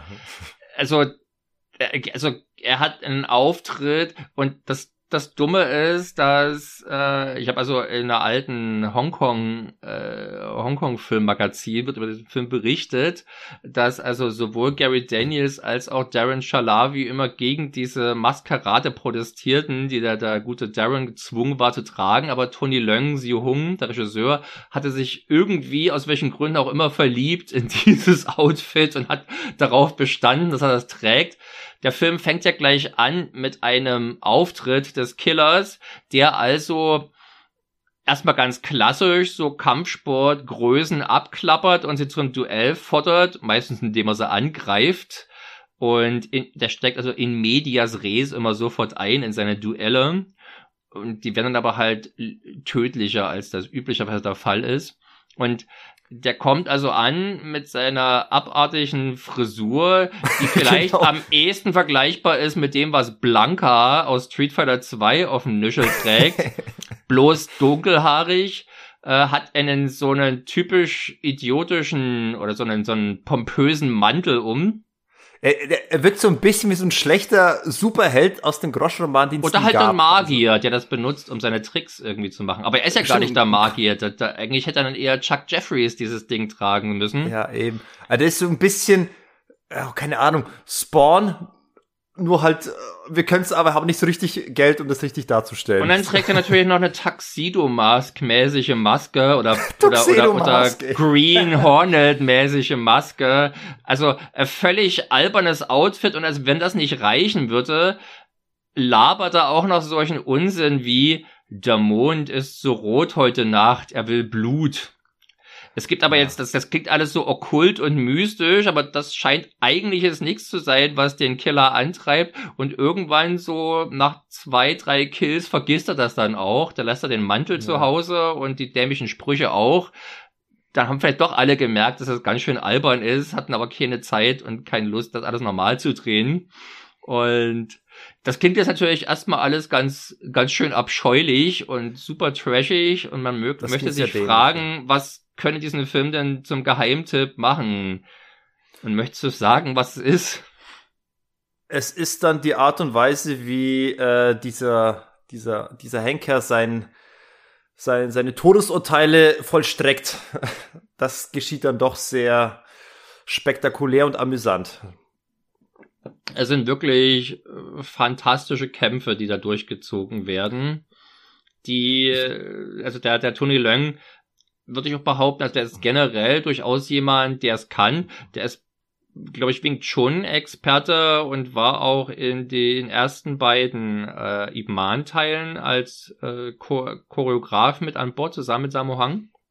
Und äh, hat dann auch noch komplett die Action-Choreografie für Final Fight, nee, nee, nee, Quatsch, also diesen Ip Man Zero, glaube ich, hieß der. Ip Man Zero, ja. Also dieses, dieses inoffizielle Prequel.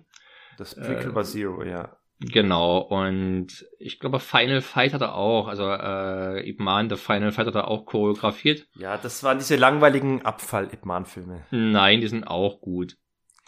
Die sind deutlich schlechter wie das, was ich unter Ip Man verstehe. Na, so gut sind die Ip Man-Filme jetzt auch nicht. Die sind ja, auf jeden Fall besser wie der Grandmaster. Also, das, wenn das der Maßstab ist, dann sind aber auch die anderen, dann die Billig-Abklatsche deutlich besser der Grandmaster ist schon prätentiöser Mist. da haben wir es uns gesagt. Ja, haben wir es gesagt. Falls Lukas herkommt mal wieder und das gehört hat, dann können wir uns gerne darüber unterhalten, wie überbewertet auch Wonka Wai ist. Und insbesondere in Grandmaster, seinem vielleicht schlechtesten Film. Ey, jetzt nichts gegen Wonka Wai, ich habe auch, aber egal. Aber zurück zu Blood Moon, äh, die, der, der gute Tony Leung der lässt sich aber richtig krachen, was die Choreografie betrifft. Und natürlich hat er halt mit diesen zwei äh, Helden und dem Gegenspieler auch äh, die absolut adäquaten Akteure, um das richtig gut auf die Leinwand oder auf den Bildschirm zu bringen. Ich möchte mal, bevor wir auf die Hauptdarsteller eingehen, möchte ich mal kurz auf, auf, auf, auf diese Geschichte eingehen, nämlich diese, diese Idee, dass ein Serienkiller äh, angetrieben ist von, von, von, von dem eigenen, äh, von dem, von dem Stardom, von dem, von dem Fame oder wie soll ich sagen, von, er ist Ehrgeiz? angetrieben von, von, von, von, von dem Ehrgeiz, von dem Ehrgeiz, der Beste sein zu wollen und das will jetzt unbedingt, äh, ich meine, er könnte das, äh, sich ganz klassisch äh, in, in Boxturnieren oder in MMA-Turnieren anmelden. Nein, er muss heimlich abends irgendwo reinschleichen und die und die Leute dann wirklich äh, zu ihrer ungünstig, im ungünstig ungünstigsten Moment äh, überfallen und sie dann killen, wenn die schon eigentlich austrainiert sind. Und, und er bescheißt ja vor allem auch noch, weil er sich nämlich zwei Handglieder oder zwei Fingerglieder durch metallische genau. äh, Glieder ersetzt hat, mit denen er dann immer den Leuten in die, in die Brust oder sonst wo es weh tut, reinbohrt. Das geht da auch immer rein wie Butter. Trotzdem kommt es sich geil vor, weil es ihm um die Herausforderung geht. Er sucht sich wirklich die stärksten Gegner raus, um sich mit denen zu messen. Aber wenn es sich dann doch irgendwie nachts an die, wenn die Leute irgendwie eigentlich total arglos sind und überhaupt nicht, wenn sie entweder schon komplett austrainiert sind oder wie im zweiten Falle gegen Rob Van Dam, äh, wenn er irgendwie gerade eine, eine Tussi klar machen will und schon halb besoffen ist und dann überfällt er sie und dann kommt es sich auch noch geil vor, wenn er, es schafft, sie zu besiegen oder sich darüber aufzuregen, dass sie nicht einfach besser sind. Das ist Glücklicherweise war der äh, Rob van Dam, Dutch, glaube ich, heißt sein Charakter hier, ja. unsympathisch genug, dass ich es eigentlich ganz gerne gesehen habe, wie er zusammengefaltet wurde. Er, er leistet ja auch durchaus Widerstand, aber kann dann letztendlich doch nichts. Ja, eben. Vor allem, man sieht dann, dass äh, vom Wrestling, falls die Leute nicht kennen, Rob Van Dam, das ist ein Wrestler, der seinen Namen nicht so unrecht trägt. Er hat nämlich tatsächlich gesichtlich sehr starke Ähnlichkeit mit Van Damme teilweise. Aber zumindest hier im Film wie eine ziemlich mopsige Version von ihm. Ein bisschen mopsig, aber er zeigt auch so ein paar Wrestling-Moves und, und da wird jetzt richtig, er fällt jetzt so einen richtigen Overkill. Also der wird irgendwie, äh, nee, nee, das war später der andere, der, der dritte, das dritte Opfer war mit dem Overkill. Ähm, egal, ich, ich hatte doch die Frage gestellt, äh, gab es schon andere Filme, die diese Prämisse hatten, dass einer sich wirklich von ungefragt von Kampfkunstmeister zu Kampfkunstmeister durchboxt, die alle umbringen will, um gut dazustehen. Das ist doch aus den ganz klassischen Shaw Brothers Filmen kann man das doch rausnehmen, oder? Ja, das ist eigentlich ein klassischer Plot. Ob's jetzt natürlich äh, gleich so letal sein muss wie hier, ja. dass er nicht, also meistens ist es doch schon ein bisschen weniger offensichtlich unfair, als es hier ist. Ja. Aber das ist durchaus, äh, das ist durchaus ein Ding, was im klassischen ja. Eastern sich der ja. Popularität erfreut. Aber ich muss sagen, ich habe tatsächlich bei, bei dieser Geschichte weniger an klassische Eastern denken müssen als an eine reale Entsprechung. Also es gibt ja tatsächlich ein, äh, wie, wie diese Darren Shalawi-Figur, die in echt rumgelaufen ist. Das da ist auch auf YouTube dokumentiert. Ein Mann namens, ein, ein geistig verwirrter Mann namens Charlie Zelenov, der war vor vielen Jahren, äh, ist da semi-bekannt geworden, sage ich mal, da, dass er wirklich in ganz äh, arglose Leute im Fitnessstudio angesprochen hat, ob sie Bock hätten, mal sich kurz äh, in einem Sparringkampf zu messen. Und, und sie dachten, okay, das ist irgendwie so ein lockeres Sparring, okay, ziehen sich Handschuhe an und dann kann's losgehen, ja, und dann hat er wie ein Wild auf die eingeboxt, also so richtig unfair, widerlich, hat, hat einfach irgendwie arglose Leute geradezu überfallen. Ne? Mhm. Und, und als sie dann sagten, hey, ich mag nicht mehr, was soll das? Das ist mir so hart, ach, gibst du auf, ja? Und dann hat er sich tatsächlich damit als äh, Sieger gerühmt und das als, als, als, als äh, gewonnenen Kampf gewertet und sich damit selbst den Rekord von 200 gewonnenen Kämpfen aufgestellt, womit er sich also quasi selbst beweihräuchert hat.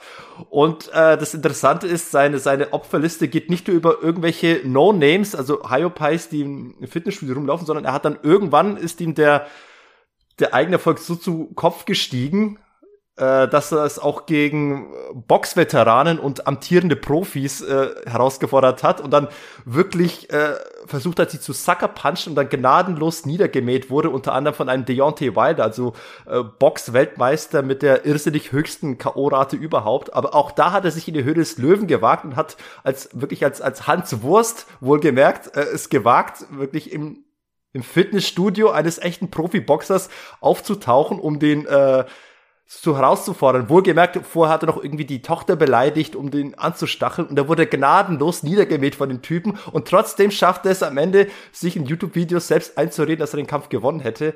Also, äh, diesen kleinen Exkurs wollte ich mal machen, aber daran hat mich eben der Darren Shalavi ein bisschen erinnert. Klingt ja super sympathisch. ja. Also, das ist ein völliger Idiotencharakter, Interessant fand ich, dass ich der Geschichte trotzdem mit einer gewissen Spannung gefolgt bin. Also die ist sehr temporeich erzählt und und ich kann sie nachvollziehen. Ich, ich okay, ich, ich sag mal ein bisschen irgendwann, wenn es zu diesen hacker nachvollziehen. kommt. In welcher Rolle siehst du dich da?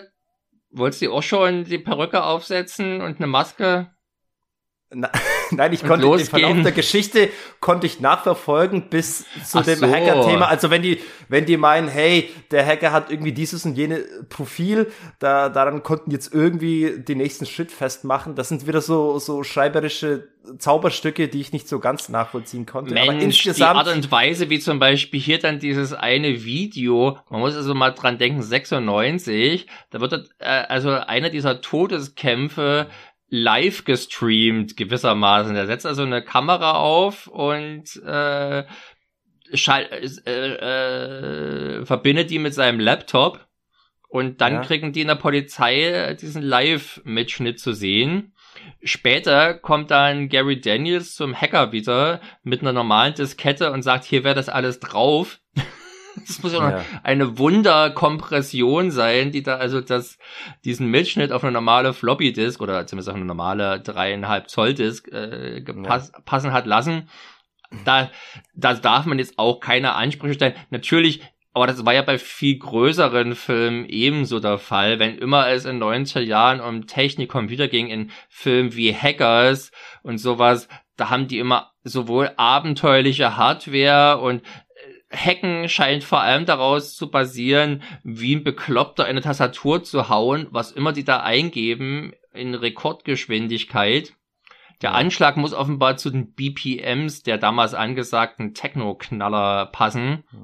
Ja, Und auf jeden Fall. Also, da ist jetzt dieser Film auch adäquat blöd, aber passt halt im Prinzip zur Zeit, daran darf man sich nicht stören. Generell, also man muss sich auf diesen Film mit der Erwartung einlassen, dass es natürlich ein ordentliches Trashfest ist, alleine eben durch diesen äh, Serienkiller. Ja. Wenn man den, wenn man den etwas normaler ausstaffiert hätte, würde ich sagen, hätte das tatsächlich ein richtiger Knaller werden können. So muss man schon eine gewisse Trash-Resistenz haben, um sich hier durchzuarbeiten. Ich glaube, wenn ich den zum Beispiel meinem Bruder zeigen würde, der prinzipiell sehr für sowas empfänglich ist, für Martial Arts Filme, aber mhm. der würde diesen Anzug sehen und würde ausmachen, weil es einfach hart ist. Ja, es ist du übel, das zu sehen und das, das, das da noch ernst zu nehmen. Man auch nicht vergessen darf natürlich der titelgebende Blutmond, der irgendwann auch vergessen wird, aber äh, bei den ersten drei Kämpfen oder sowas hängt er immer so als riesiges, als riesiger Papplaterne oder Papplampion. Als, als, als, böses Omen hängt es ja. so ein bisschen über der Szenerie. Und sieht wirklich so derart Hochnot-Fake aus, dass es, dass es schon nicht mehr feierlich ist. Man fragt ich fand sich, ihn überzeugend. Ja. Also man fragt sich, wie sind die nur auf solche Idee gekommen? Warum um alles in der Welt? Ja, ich, ich habe es tatsächlich leider verpasst zu recherchieren, was es generell mit dem äh, roten Mond auf sich hat und wie der in der Geschichte der Zivilisation in gewissen Mythologien eingebunden wurde, welche Rolle er da gespielt hat, habe ich jetzt leider alles verpasst. Das muss man ja auch nicht, weil das im Film ja keine Rolle spielt. Ja, Insofern, aber der, der Gipfel der Dämlichkeit ist ja gegen Ende, als sie dann tatsächlich endlich, nach was du schon als Zuschauer nach dem allerersten, nach den allerersten zehn Minuten gerafft hast, raffen deine beiden Hauptcharaktere erst irgendwie kurz vorm Finale, hey, Moment mal, ich, hab, ich erkenne hier langsam ein Muster. Ich glaube, der Typ hat es auf Kampfsportprofis abgesehen. Das ist eine Erkenntnis, die erst gegen Ende des Filmes äh, fällt. Also, das fand ich höchst äh, erstaunlich. Ja. Übrigens sehr, äh, was ich, was ich um mal vielleicht aufs Positive zu kommen beim Film. Ja. Die Kämpfe, nämlich. Also, der ist ansonsten, würde ich mal sagen, äh, solide, aber un, unbedeutend gefilmt. Äh, sieht es nach nichts Großem aus. Ja, eben, also es sieht nicht so wertig aus wie White Tiger. Ja, genau. Aber halt auch schon okay. Also äh, von Profi-Hand gefilmt. Und sag mal, die Kamera und die, der action-erfahrene Kameramann, Derek One ist das, glaube ich, der versteht insbesondere natürlich dann bei den Action-Szenen mit das Maximum rauszuholen, was denke ich mal gar nicht so einfach ist, denn das sind ziemlich lange mhm. Einstellungen, in denen die gedreht sind und da den richtigen Winkel und Abstand und sowas zu finden, das möglichst alles äh, einzufangen, dass es erkennbar ist, dass es aber auch möglichst schnittig rüberkommt und so ist eine Kunst für mhm. sich, die hier gut gemeistert wird und im Zusammenspiel mit der hervorragenden Choreografie äh, doch sehr, sehr äh, amtliches Ergebnis liefert, oder? Ge gegen die Choreografie kann man nichts sagen. Man kommt da wirklich, äh, wirklich äh, Hongkong-Kino vom nicht vom allerfeinsten, aber schon äh, innerhalb einer amerikanischen Produktion, die kommt schon äh, dem der Qualität vom Hongkong. Nee, würde ich tatsächlich, ich würde sagen, es ist vom allerfeinsten, auch von Hongkong-Filmen. Also sehr viele Hongkong-Filme haben nicht solche langen Einstellungen die langen Einstellungen nicht, aber dafür haben bei den besten Hongkong-Filmen habe ich kann ich zumindest jeden Schlag oder jeden jede Wucht eines Schlages besser nachvollziehen als hier, wo ein bisschen willkürlicher Leute irgendwie durch die Gegend flattern von Schlägen, die du nicht so ganz damit äh, in Zusammenhang bringen konntest. Also das fand ich hier noch nicht ganz perfekt austariert, aber vielleicht ist es auch nur eine spezielle äh, Sensibilität meinerseits. Äh, Sachen, die ich eher ein bisschen schlechter fand, wo ich sage, das hätte nicht sein müssen, sind solche Schlampereien wie zum Beispiel äh, der Rob Van Dam, der wird ja aus dem Fenster gekickt. Also er ist ja wohlgemerkt tot, er wurde ja schon, wurde ja schon das Genick gebrochen und danach wurde er noch aus diesem Fenster gekickt und du siehst dann ganz klar, wie der Rob Van Dam irgendwie rausfällt, er landet auf dem Bauch und dann wälzt er sich nochmal um, um 360 Grad auf dem Boden, um endgültig liegen zu bleiben. Ich denke mir, das, warum mussten sie die Leiche noch mal wälzen lassen? Wie heißen denn diese Zuckungen, wenn man noch post-mortem sich noch, noch weiter zappelt? Ach so, du meinst äh, einen Hund, dem man den Kopf abschlägt und weiter mit dem Schwanz wedelt. Äh, so ungefähr, genau. Okay, ich habe das tatsächlich aus diesem medizinischen Standpunkt noch gar nicht betrachtet, aber du könntest eventuell und recht wie haben. Wie üblich machst du dir natürlich wieder sehr viel Gedanken. Ich glaube einfach, du hast noch einen viel optimistischeren und durch die Lebensschicksalsschläge im Leben ungetrübteren Blick. Ich bin da vielleicht etwas zynisch. Ich erwarte einfach gerade von dieser Art, von dieser Sorte Film gar nicht viel Und das sind alles quasi Sachen, die ich, äh, die völlig akzeptabel für mich sind im Kontext solcher, solcher, solchen Stoffes. Ich frage mich, ob das war jetzt extra Arbeit nicht sein musste. Also der Stuntman hätte auch einfach liegen bleiben können, aber nein, er hat sich gemeint, er muss, obwohl er to als tot gilt, muss er sich nochmal wälzen. Und das hätte eigentlich nicht sein müssen. Das wirkt unnatürlich und hat es war unnötig viel Arbeit. Deswegen wundere ich mich über solche Szenen einfach nur. Was hat man sich dabei gedacht? Also, das ist ein Film, der natürlich garantiert in viel, viel kürzerer Zeit runtergekurbelt wurde, als jetzt beispielsweise eine Jackie Chan Produktion. Äh, dementsprechend hat man natürlich da hier und dort ein paar kleine Schwächen, wo dann halt der dritte und vierte und fünfte Take eben nicht gefilmt wurden, sondern man beim zweiten belassen hat, weil es okay genug ist für so ein, für diese Art von Stoff. Ich glaube, hier geht ja keiner rein, also auch keiner, kein Zuschauer mit der Erwartung, in, in irgendwie Perfektion zu sehen. Und ich denke mal, die ersten fünf Minuten mit dem Auftritt von dem Hampelmann von Bösewicht treiben einem da jegliche Flausen aus dem Kopf. Insofern äh, war ich dann also äh, im Prinzip, ich hatte den ja nun schon mehrfach gesehen, aber bestimmt mindestens zehn Jahre jetzt nicht. Und äh, das war also tatsächlich eine Offenbarung für mich. Es war richtig, nee. richtig schön anzuschauen. Und da die Kampfszenen ja nun mal das zentrale Moment des Filmes sind, kann man da ja auch ruhig äh, etwas ausführlicher drüber sprechen. Weil, du, du, Du willst doch schon da was anderes eingehen, oder? Nee, ich habe ich hab noch äh, ein paar äh, Action-Szenen, die ich interessant fand, aber äh, wir haben es jetzt ein bisschen strukturell ein bisschen unglücklich gemacht. Wir sind noch ah. gar nicht auf die Tatsache eingegangen, dass der Film ja ein, ein Buddy-Cop-Action-Movie sozusagen ist. Haben wir schon gesagt. Uns, und dass unsere eigentliche Hauptfigur, Gary Daniels, äh, dass der eigentlich recht spät im Film auftaucht. Also es dauert stimmt, 15 ja. Minuten. Es dauert 15 Minuten, bis er im Film auftaucht und bis dahin muss Chuck Jeffries äh, das Ganze hier mit seinen äh, Zauberkunststücken äh, bei Laune halten? Ich weiß gar nicht, ist dann tatsächlich Gary Daniels der Hauptdarsteller oder ist er nicht einfach der bekannteste Darsteller? Aber Chuck, Jeff Chuck, Chuck Jeffries ist obwohl, nee, der letzte Kampf wird ja dann auch vom. Eben, es, es ist am Ende Gary doch Daniels. das Gary Daniels Vehikel. Ja. Es geht auch um Gary Daniels Familie, die entführt wird. Und am Ende ist Chuck Jeffries eher so der, äh, der, der Supporting der Supporting Actor, auch wenn er am Anfang die ersten 15 Minuten bestritten hat. Deswegen ist das bisschen äh, eine ungewohnte äh, Strukturierung dieser, dieser Geschichte. Aber wenn die beiden dann erstmal zusammen sind, ich meine, am Anfang mochten die sich gar nicht und der äh, Gary Daniels dachte erst einmal, oder Ken O'Hara dachte erst einmal, dass es sich bei dieser Figur um äh, einen neuen Freier von, von seiner Ex-Frau handeln würde, oder angehenden Ex-Frau. Ja. Und entsprechend geht es dann auch weiter und es gibt, kommt zu einem witzigen Dialogen, zum Beispiel, äh, wo er meinte so, ach, du hast ein Problem mit mir, weil, ich, weil ich schwarz bin oder was? Nein, ich habe ein Problem mit dir, weil du ein Arschloch bist. Ach, zumindest bist du kein Rassist. Dann. Ja, das ist ganz, ganz, ganz nett. Oder solche Geschichten, dass die beiden äh, plötzlich pl aus irgendwelchen Gründen äh, startet das Auto nicht und sie müssen schnell von A nach B kommen. Also rennen die und plötzlich wird daraus ein, klei ein kleiner Wettbewerb, äh, wer jetzt plötzlich schneller rennen kann. Und am Ende bescheißt Gary Daniels und fährt mit, mit, mit der Straßenbahn und guckt ihm so hinterher. Das sind tatsächlich äh, nette kleine Gags, die ich äh, durchaus Stimmt, da gibt es auch eine relativ organische Entwicklung, dass man also nicht plötzlich von einem Moment auf den nächsten die wirklich Kumpels sind, sondern es braucht eine Weile, aber man merkt auch in dieser Weile schon, wie gewisse Vorurteile abgebaut werden ja. und man sich und, äh, irgendwie näher kommt. Und äh, man muss sogar, ich muss sogar zugeben, ich hatte es nicht gedacht, aber diese die, diese ganze Nummer mit dem äh, mit der Zauberei von von der Figur hat tatsächlich sogar fü führt zu einer Art Story-Relevanz.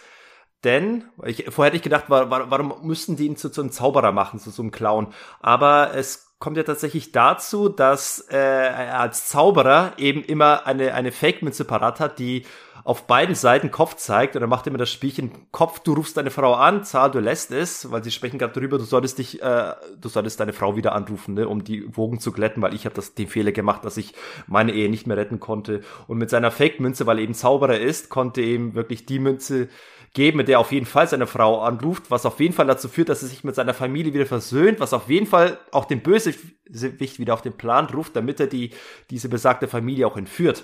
Also insofern brillant, clever äh, geschrieben. Ne? Eigentlich bin ich ja immer sehr dafür, dass die Familie vom, vom Helden gleich am Anfang aus dem Spiel genommen wird, damit sie nicht später zur Last nervt.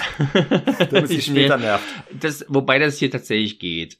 Ja, also das, das ist, da gibt's deutlich anstrengenderes in dieser Hinsicht und die Art und Weise, wie er zum Beispiel äh, am Strande oder im Strandcafé seine Tochter verteidigt gegen so einen ekelhaften Rüpel und seine gleicher, äh, gleichartigen Buddies, das äh, ist angenehm. Es wirkt halt wie in einem richtigen Film was schon mal ein ganz schönes Ding ist, weil wir ja vorher ja, schon eben, diese, also, diese, diese den, den, ersten Auftritt des Bösewichtes hatten, das, was halt eben nicht wirkt wie in einem richtigen Film. Ja, das wirkt ein bisschen sehr trashig. Also ja, das sind so ein bisschen so unterschiedliche Qualitäten, die da hier zusammenkommen. Und ich meine, so ganz billig war der Film offenbar auch nicht. Es gibt durchaus Szenen mit größeren Menschenansammlungen. Also die sind nicht nur jetzt in leergeräumten Straßen unterwegs, auch wenn die sich jetzt nicht in die Innenstadt mischen ins Gedränge, das noch nicht, aber es gibt zum Beispiel auch eine relativ äh, fette Explosion. Genau, das, und und am Ende ist es aber dann doch, muss es wieder die, die alte, das alte Fabrikgelände sein, das ja. als Finale herdient. Ach, das Mensch, wohlgemerkt, das wohlgemerkt die exakt gleiche Fabrik ist wie in Cyborg mit Van Damme. Echt? Ja, also auf jeden Fall äh, die, die Szene auf dieser, auf diesen äh, Gittergängen, im, im, auf diesen erhöhten äh, Gittergängen, wo überall diese Rohre herausragt, das ist die exakt gleiche Fabrik wie, wie, wie in Cyborg, wo es dann so die, aber ich glaube, das war ein Mittelteil im Cyborg in dem Film. Mhm. Also es würde mich wundern, wenn es eine andere Fabrik ist. Die hat sehr, sehr stark danach ausgesehen. Ich könnte mir natürlich vorstellen, dass einfach so eine bestimmte Art von Fabriken äh, relativ ja. gleich aussehen. Ich weiß nicht, was das hier gewesen ist. Irgendwas Oder man bucht, man hat eine halt. klassische B-Movie-Fabrik, die einfach von Filmleuten äh, gebucht wird. Genau. Wenn es etwas dröger aussehe, wäre das auch eine prima B, äh, eine prima Endzeit-Kulisse. Und ja. äh, genau.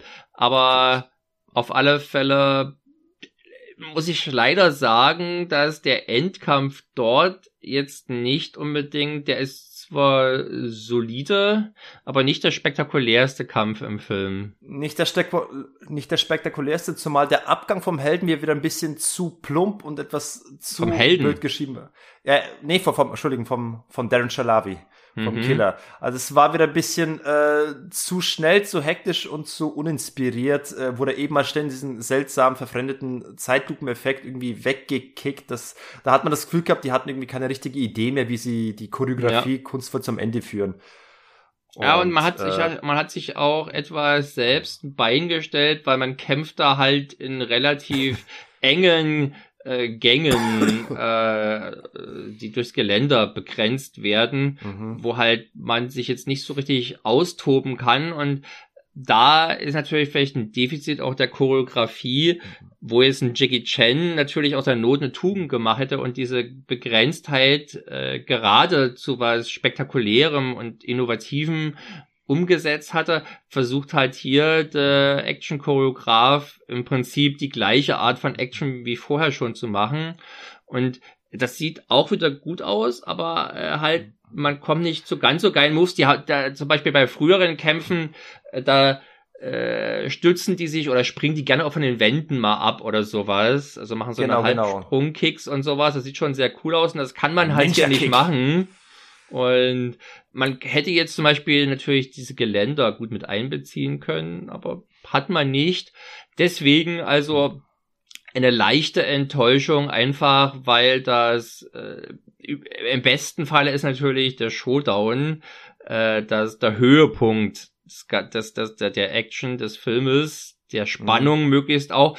Das ist hier relativ solide gelöst. Also man hat hier auch noch eine tickende Bombe, die entschärft werden möchte, was dem ganzen Kampf also eine gewisse Dringlichkeit verleiht. Ja, aber dann schön die Auflösung. Wir, wir spoilern das mal. Am Ende schafft das nicht rechtzeitig, äh, die Bombe zu entschärfen. Und was ist? Die Bombe explodiert auch nicht, sie waren fake, denn äh, unser lieber Killer lässt er lässt, er lässt per, per MC-Botschaft verlauten, dass er doch mitnichten ein Kinderkiller sei. Mm. Ja, und, und die Moral von der Geschichte, so übel war unser Bösewicht gar ich nicht. Ich wollte gerade sagen, Ende gut, alles gut, wollen wir nicht weiter nachtragend sein, diesem alten so, Unhold gegenüber. Ähm, ich, eine, eine Lieblingsszene von mir, äh, Action-Szene ist tatsächlich die mit dem, in dem engen Gang, mit dem, mit dem Kaffeeautomaten, der von Darren Shalavi auf beide Helden zugeschoben wird. Die Helden schießen, schießen, aber die kommen ja nicht durch und dann wird am Ende Chuck Jeffries durch die Wucht der, der, des Kaffeeautomaten aus, aus der Tür rausge, rausgewuchtet. das fand ich ja. schon eine witzige Szene. Ich habe noch den schlechtesten Kampf des Filmes, der, ja. also, ich habe schon gesagt, der Film macht, hat relativ lange Einstellungen für die Kämpfe, außer wenn die Tochter, glaube ich, des alten äh, Lehrmeisters von Gary Daniels ins Spiel kommt.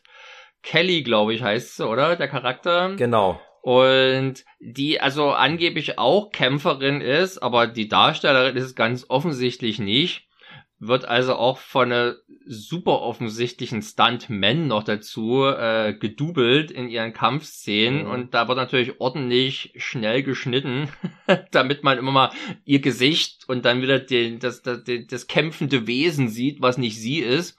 Und äh, ja, das ist so, die Choreografie ist auch hier gut, aber das wirkt natürlich nicht ganz so rund wie bei den Kämpfen vorher, wo man eben immer richtig schön sieht, dass es sich hier um Gary Daniels und Chuck Jeffries handelt. Ich, ich muss dann gestehen, mir ist das tatsächlich gar nicht aufgefallen, aber vielleicht habe ich nicht so den Blick für weibliche Rundungen in Kampfszenen wie du.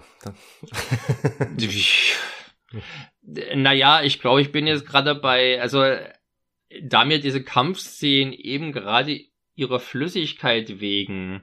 Ja, und äh, ich habe tatsächlich die Kameraarbeit bewundert und genossen, wie die so effektiv ist, sowohl die Dynamik reinbringt. Wir haben uns ja schon unterhalten, als es um Jackie Chan versus Sammo Hung ging, äh, dass ich halt eigentlich schon ein Fan bin davon, wenn die Kamera näher dran ist und nicht so etwas unbeteiligt in der Distanz steht.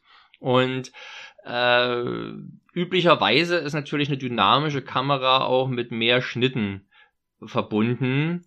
Und hier schafft man es halt ganz gut, lange Einstellungen mit trotzdem dynamischer Kamera zu machen, die halt immer eine richtige, eine, eine sinnvolle Distanz einhält, um Übersicht zu erhalten, aber auch nah genug dran ist, um eben so eine, so eine Intensität des mhm. Geschehens mhm. zu transportieren, die man jetzt gerade natürlich beim, beim, beim klassischen Klopperfilm der 90er Jahre aus den USA äh, nicht unbedingt so vermutet oder die da selbstverständlich ist. Also insofern hm, schon außergewöhnlich und ähm, ja, von meiner Warte gibt es auch nicht so viel mehr zu sagen. Ich wollte jetzt auch mal Blattmund ab abschließen und dann äh, zu einem Thema kommen, das wir jetzt bei den beiden Filmen beide noch vergessen haben zu erwähnen, aber das kann man jetzt vielleicht bei Cold Harvest dann erwähnen. Aber eine Sache muss noch erwähnt werden. Ähm, in dem Film gibt es noch eine Referenz an einen Schauspieler, nämlich als sie gerade diese alten Martial Artists, die Vergangenen aufzählen. Einer von denen ist ein gewisser Kurt McKinney und du kennst ihn doch bestimmt. Ja, dieser Karate-Tiger Genau, das ist Jason Stilwell, der wurde hier nochmal namentlich genannt in dem Film, weil eben so, Strandberg okay. hier in, als Drehbuchautor zugegen war. Äh, mm. Deswegen fand ich das ein nettes kleines Easter Egg, über das ich und ich würde übrigens gerne nochmal diesen Kurt McKinney Klopper aus dem Jahre 96 sehen. Den kenne ich. Den mit Cynthia Rothrock? Genau, mit Cynthia Rothrock ist der, glaube ich. Den würde ich gerne nochmal sehen. Wäre vielleicht auch mal was für ein zukünftiges Thema. Ähm, Abschließend gesagt, also Blood Moon auf jeden Fall ein sehr, sehr feines äh, Klopperfest, das auch nicht das schlechteste unter den Buddy Cop Action Movies ist. Also auch auf der Ebene funktioniert der Film durchaus gelungen. Insofern würde ich sagen, das ist eine sehr, sehr ein sehr empfehlenswertes Gary Daniels Vehikel. Bisschen trashig, wie der Martin schon sagt, wirklich ganz so wertig wie White Tiger, aber hat wirklich äh, sehr, sehr feine Action-Choreografien zu bieten und man wird auf, bekommt auf jeden Fall, auf jeden Fall eine sehr launige, spektakuläre, unterhaltsame Kloppernummer. Er ist, er ist halt äh, B-Action, wie sie eigentlich sein sollte.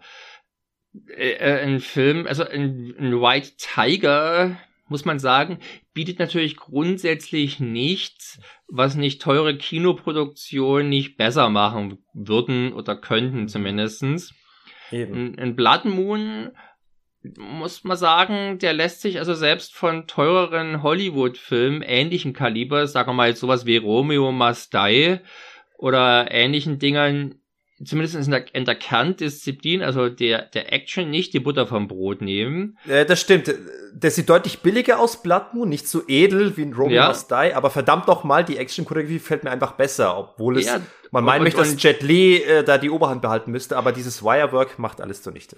Und der edlen Bilder wegen schaut man jetzt ja so einen Film auch nicht primär. Wenn es die gibt, ist es natürlich schön und ich weiß das zu würdigen, aber äh, der Blood Moon, der haut halt schon wirklich richtig gut rein und äh, kann sich damit doch auf alle Fälle als Empfehlung äh, qualifizieren ich hatte schon erwähnt, also man muss eine gewisse, man muss schon ein bisschen hart im Nehmen sein, was eben trashige Schauwetter anbelangt. Das ist, glaube ich, ich selber bin natürlich schon ganz schön ungeheuerliche Sachen gewohnt, weil ich eben gerne solchen billigen Scheiß auch gucke. Und äh, wer aber einfach mal jemanden einen coolen Martial Arts Film zeigen möchte, der mit billigen Filmen sonst nichts anzufangen ist, der sollte auf alle Fälle unbedingt vorgewarnt werden, dass hier äh, ja, ja. einiges zu erwarten ist. Also, aber auf jeden Fall kurz gesagt, Blattmund definitiv Empfehlung. Den gibt es äh, auf äh, zu gucken, auch wenn man kein Geld ausgeben möchte.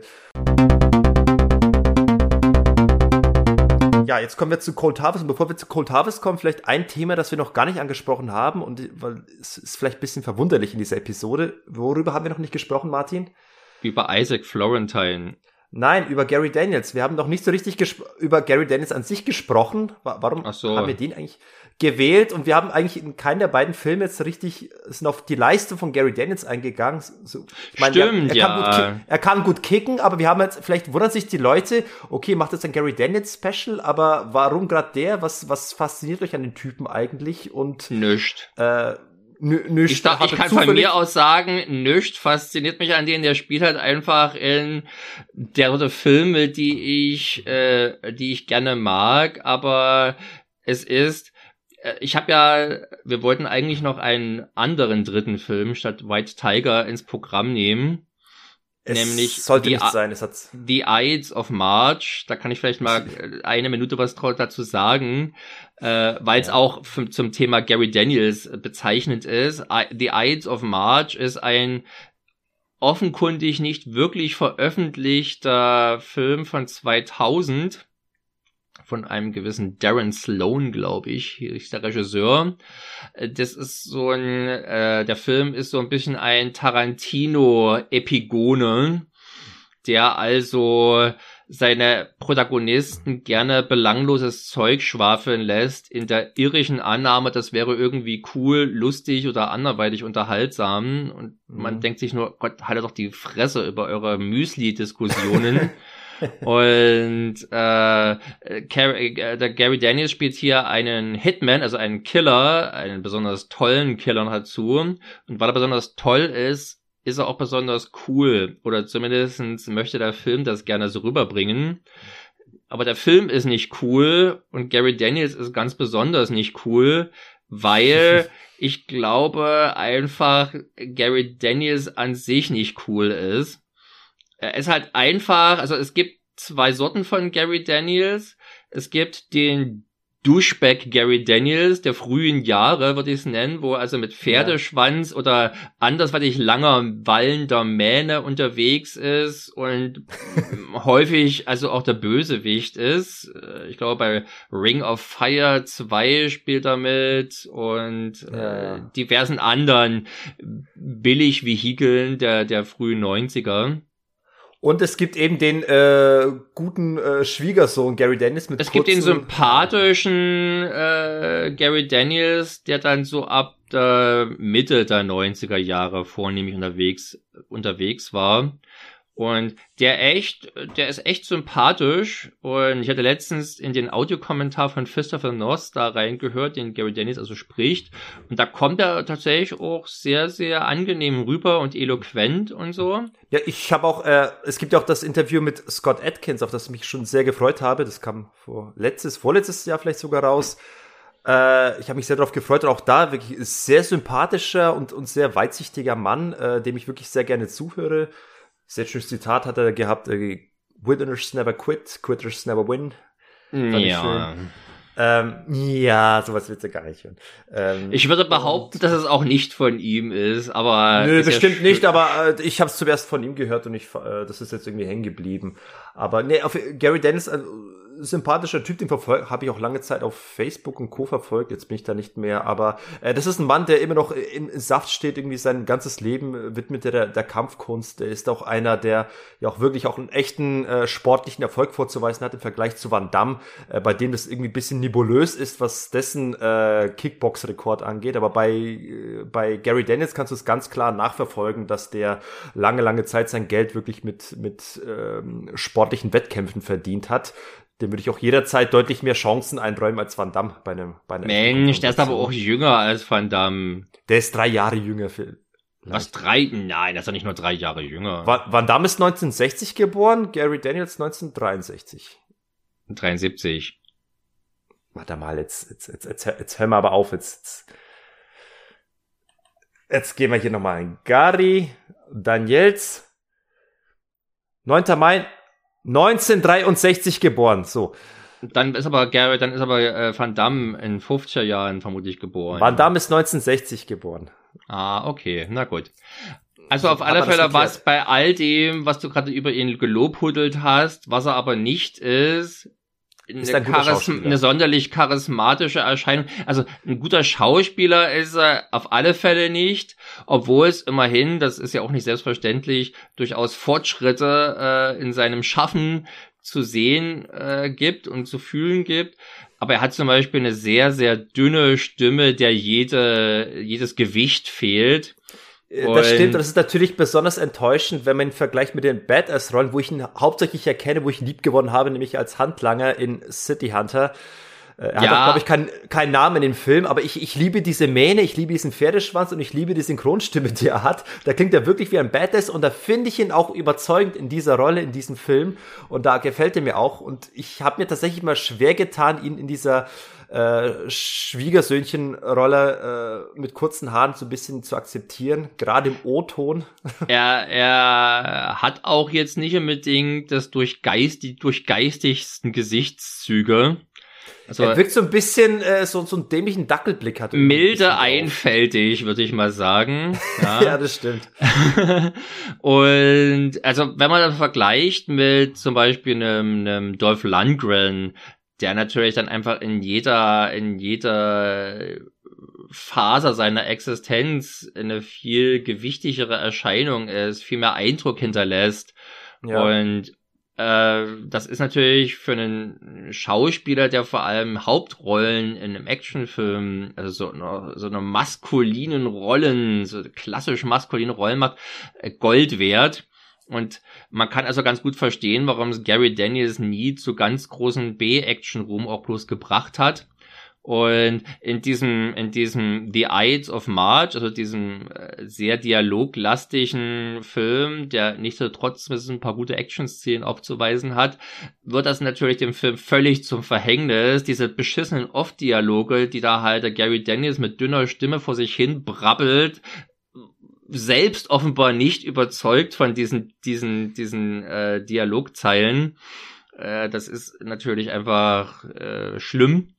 Und um nochmal zu deiner Frage zurückzukommen, warum wir jetzt über Gary Daniels sprechen, wäre meine Antwort, warum nicht? Der war schon tatsächlich einer der wichtigen Typen, einer der wichtigen Videothekenhelden der 90er Jahre für mich, nach dessen Film ich immer Ausschau gehalten habe, weil er halt die Art von Film versprach, die ich sehen wollte. Nicht, weil ich ihn jetzt selbst für so super toll hielt. Da war also eher ein Indikator für gewisse Schauwerte, als ja. dass er selbst die Hauptattraktion gewesen wäre. Obwohl seine Kämpfe natürlich, das, da war nie Zweifel dran, dass er da echte Fähigkeiten hat. seine ja. kämpferischen Fähigkeiten. Nee, das, das ist nicht äh, angezweifelt, aber äh, wie, wie du sagst, er hat auf jeden Fall so das geneigte Publikum, das Bock hatte auf, auf äh, Klopper-Action-Ware vom Fließband. Äh, da hat er einfach gut einige Sachen schön mitgeliefert.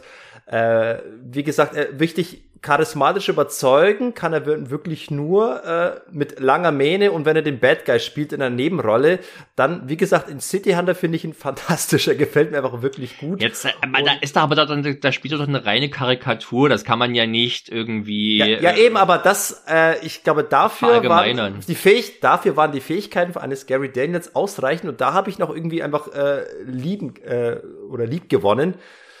Ähm, und bei, bei den Filmen, die wir jetzt besprechen, sehe ich nur, äh, er ist ein sehr guter Kicker und auch ein Sympath T-Bolzen, aber ich merke dann auch, es hat seinen Grund, dass, äh, dass das im Vergleich zu einem Van Damme nicht äh, so die große Karriere hatte. Ich meine, er hatte eine Karriere, er hat ja sehr viele Filme, viel B-Filme gespielt, aber äh, Van Damme können vielleicht einige Leute auf der Straße äh, kennen. Aber wenn du jemanden nach Gary Daniels fragst, ist es wirklich nur für die absoluten. Dann äh, muss man schon sehr viel Kenner. Glück haben. Da muss man schon sehr viel Glück haben. Und da würde ich mich auch sehr freuen. Also trotzdem, wie es manchmal ist, irgendwie ist irgendwas, irgendwas fasziniert mich an den Mann, aber eigentlich stimmt die Kritik, er hat so einen komischen äh, Babyface-Dackelblick äh, und er wirkt ein bisschen treu doof eher. Also ein Badass ist dann nur noch schwer abzunehmen in diesen Rollen, obwohl er und genau das spielt er ja in Cold Harvest, zumindest in einer seiner zwei Rollen, die er in diesem schönen Film hat. Das ist eigentlich, weil ich hatte eigentlich, du machst, du ziehst den Bogen über Van Damme zu diesem Film, weil ja Van Damme auch ähm, mehr als, glaube ich, jeder andere Schauspieler Zwillingsrollen gespielt hat und ja auch diverse, wo der eine Zwillingsbruder am Anfang des Filmes die Hufe hochmacht. Äh, das hast du mir jetzt vorweggenommen, da. Aber gut, dass du mich so, so weit schon kennst. Äh, Cold.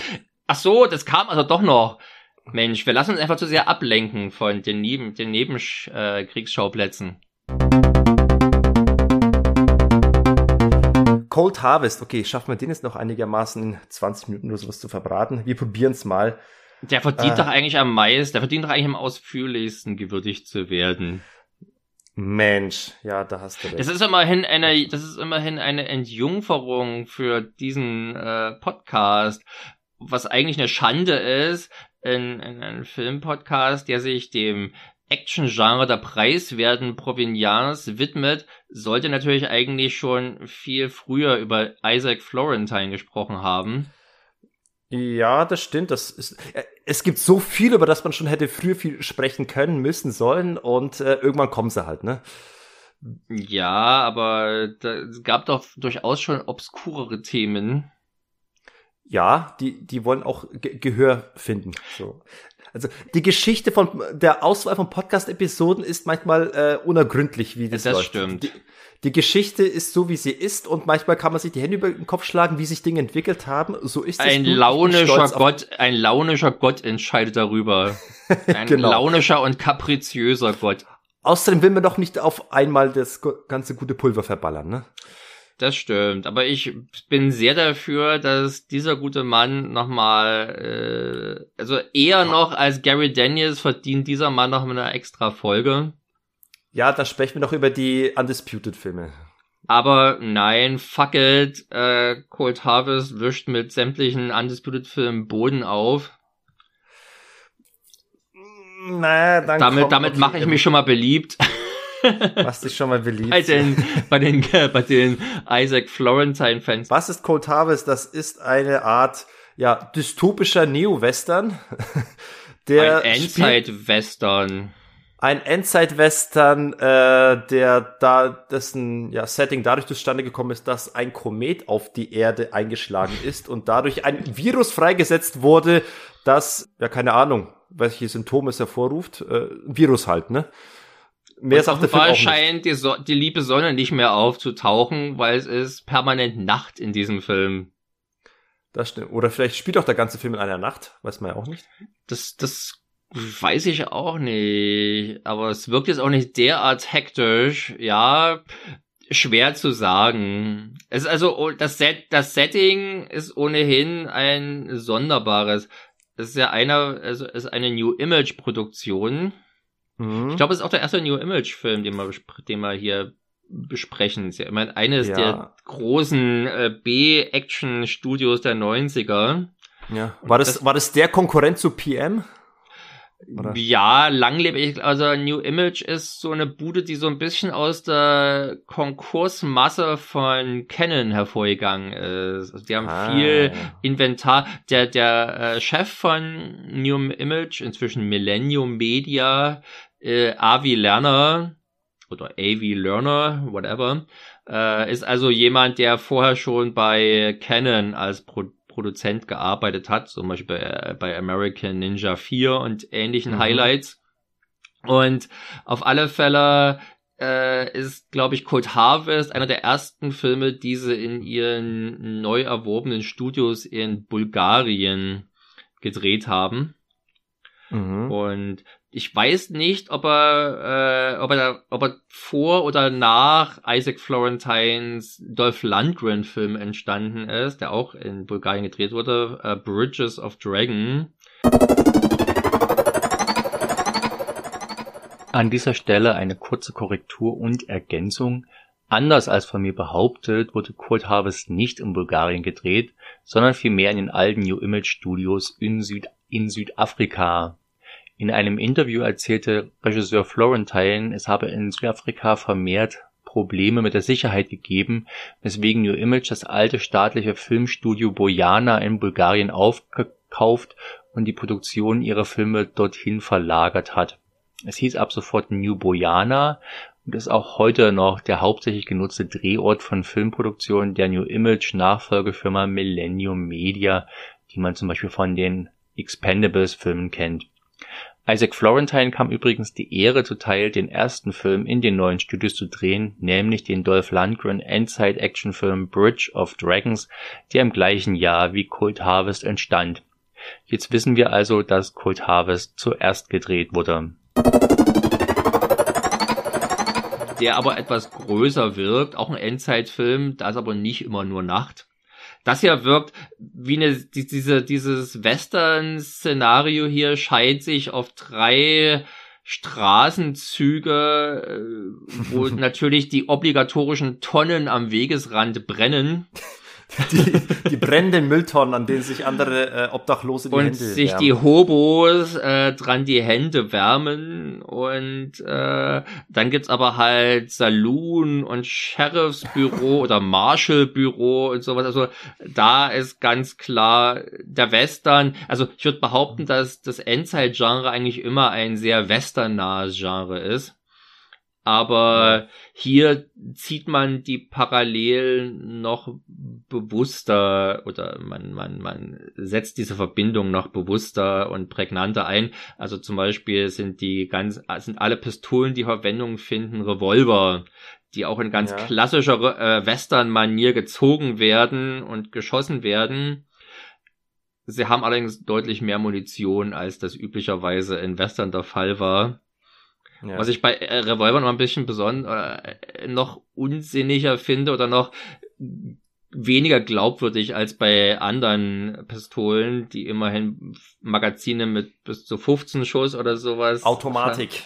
Ja, aber hier halt, man weiß eigentlich beim Auto, beim, beim Revolver ist nach spätestens acht Geschossen Schluss. Und äh, der Oliver, der Intellektuelle der beiden Gary Daniels äh, Figuren, der also am Anfang sich und die Seinen verteidigt gegen die Schurken, der ballert unverdrossen aus seinem Revolver zu. Man muss sich wundern, dass er nach gefühlten 100 Schuss dann irgendwann doch mal die Munition alle ist. Er schießt also, ohne dass er je nachladen muss. Einen Augenblick, mal kurz. Äh, du gehst gleich schlafen. Okay, gut. Äh, ich müsste mal kurz umziehen vom Schlafzimmer. Ja. Ich gehe jetzt mal ins Wohnzimmer. Das äh, erfordert jetzt mal kurz ein, zwei Minuten äh, der logistischen Umdisponierung. Gut. So ein, oh shit, das wird jetzt hier ein bisschen abenteuerlich. Nicht, dass das Kabel hier rausreißt, sonst kann ich, nee, ich meine, schlimm ist nicht, dann pausiere ich es halt. Aber ich probiere es jetzt mal trotzdem, dass beides jetzt hier zu transportieren, ohne dass hier was so.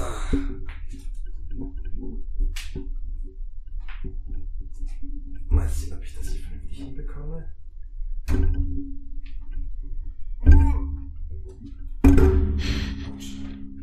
Das. Sieht irgendwie aus wie so ein Ghost Chaser. Das ist, glaube ich, mal so eine Reality-Serie gewesen, die sich nicht, nicht Ghostbusters nennen durfte, aus nachvollziehbarem Grund. Ich dachte, du bist also waren 10 Minuten, 15 Minuten. So. Gut, dann bleibe ich hier. Okay, gut, dann. Upsa. Ah.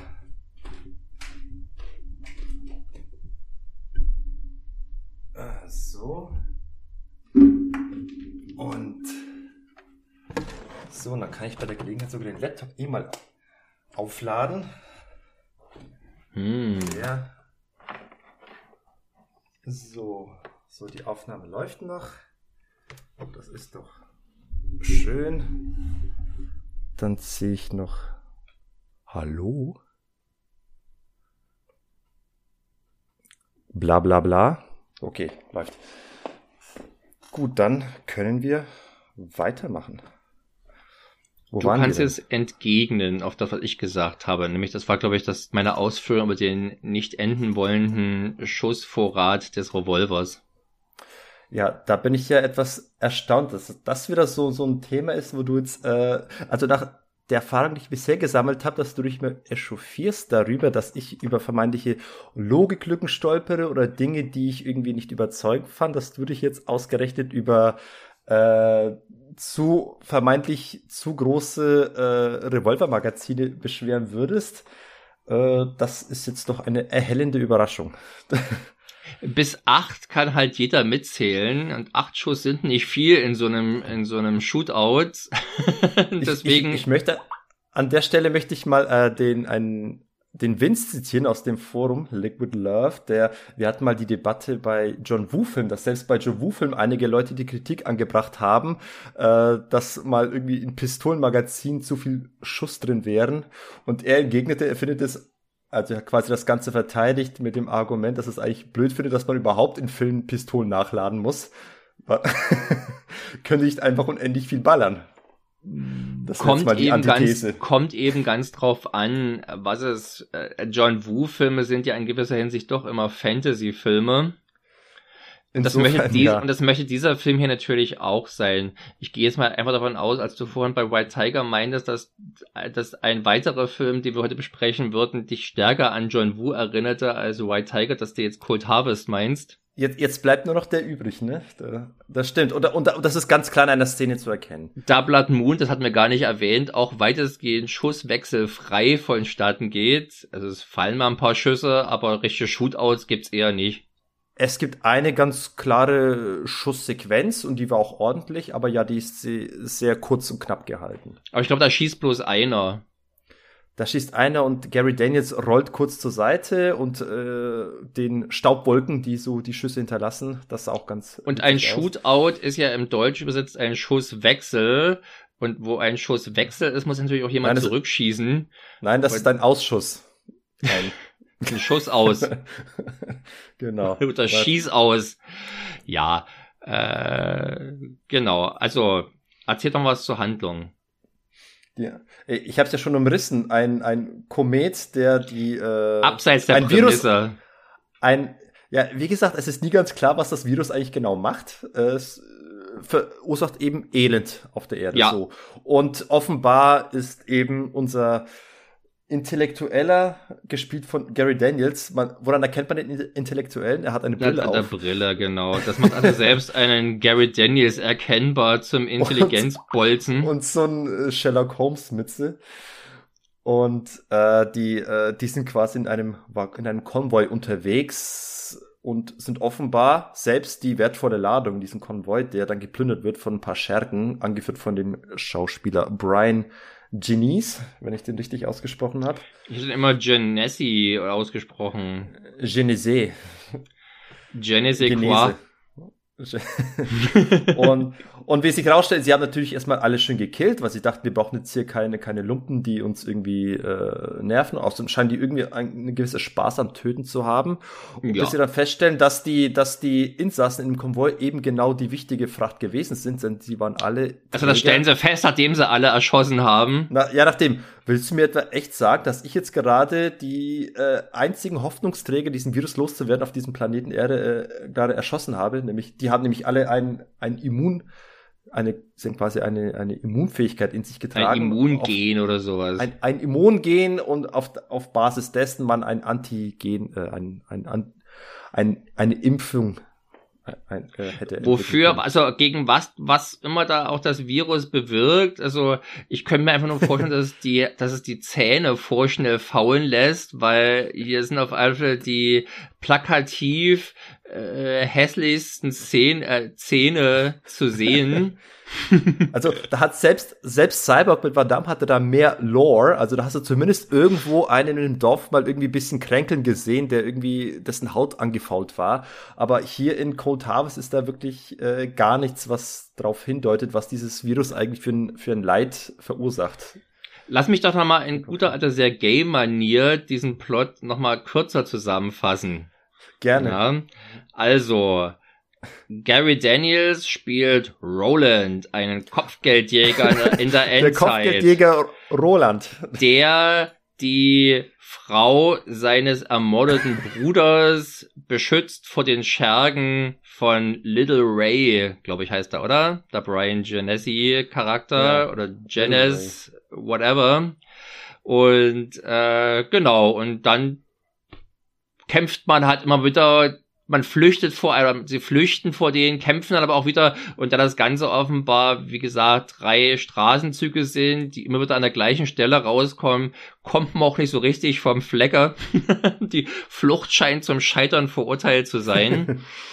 Aber. Ja, obwohl er die Pistole in der Hand hat, schafft er es einfach nicht, die Schergen wegzuballern. Er, schießt um daneben. Gary Daniels äh, gibt, äh, schauspielert sich die Seele aus den Leib, indem er grimmig guckt beim Ballern. Ich würde behaupten, dass er hier aber die beste Figur macht von den drei Filmen. Also ich, äh, er war hier schon semi cool. Der Oliver. Der, der, der, nein, der Roland. Der Oliver ist ja der, der Intellektuelle. Und ach der ist so, zu schnell ja. weg, als dass ich da jetzt mir ein Urteil erlauben möchte. Ich, ich dachte schon. Aber natürlich hat er in Sachen Coolness nichts gegen den Bösewicht, der also von äh, Brian Genesi mit genüsslichem Sadismus gespielt wird. Der hat sehr offenbar viel Spaß bei seiner Rolle. Sehr treffend beschrieben. Ich wollte es genauso sagen. Also der hat wirklich, der genießt wirklich die Rolle, die er hat. Und ich meine, der ist jetzt auch kein namhafter Schauspieler, der ist auch keine großen Namen. Ich kannte ihn tatsächlich hatte. aus diversen anderen äh, B-Actionern, wo er meistens die positive Hauptrolle äh, einnimmt. Ja er ist schon so, so ein Hübschling, aber auch eben so ein arschiger Hübschling, der es wirklich genießt, äh, seine Machtposition und auch gerne mit der Angst von Schwächeren spielt und äh, dieses ganz plumpe, ey, wenn du, wenn du jetzt rauskommst, dann werden wir dich schon nicht töten, ne? Und aber er hat aber auch einen sympathischen Sinn für finsteren Humor. Sympathisch natürlich, wenn man auf der sicheren Seite äh, steht. Ja.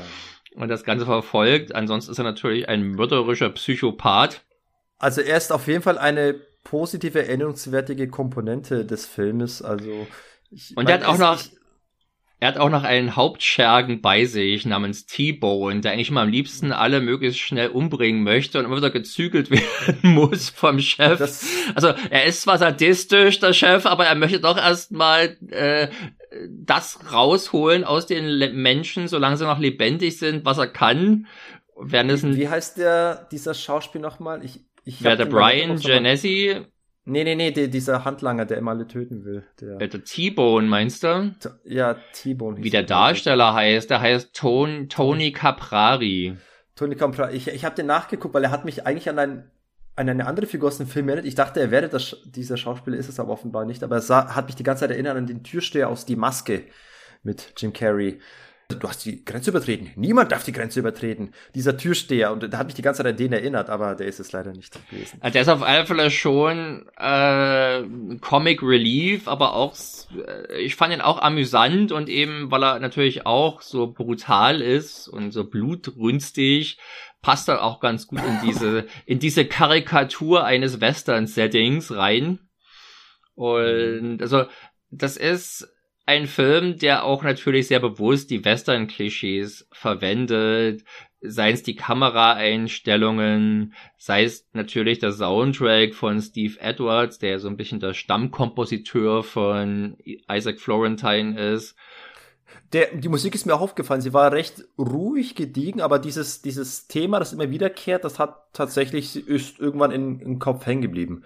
Du, du, du, du. Es gibt immer, genau, es gibt immer dieses, dieses Bassgitarren-Cue, was so ein bisschen ja. klingt äh, wie äh, von Broken Arrow. Diese dum dum dum dum dum dum dum dum, äh, was da in dem Soundtrack immer mitkommt. Ich glaube meistens, wenn John Travolta gezeigt wird, in seinen coolen Momenten.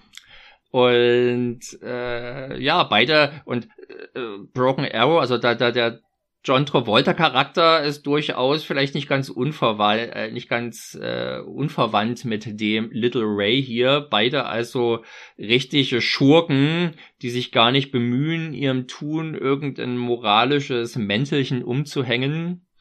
Und äh, also durchaus auch mit einer gewissen Gravitas gesegnet. Ja, äh, ein, ein positiver Aspekt des Films.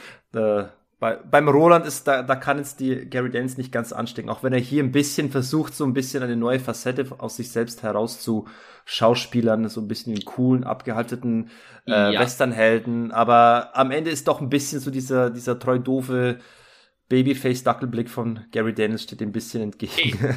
Er, er könnte schlimmer sein.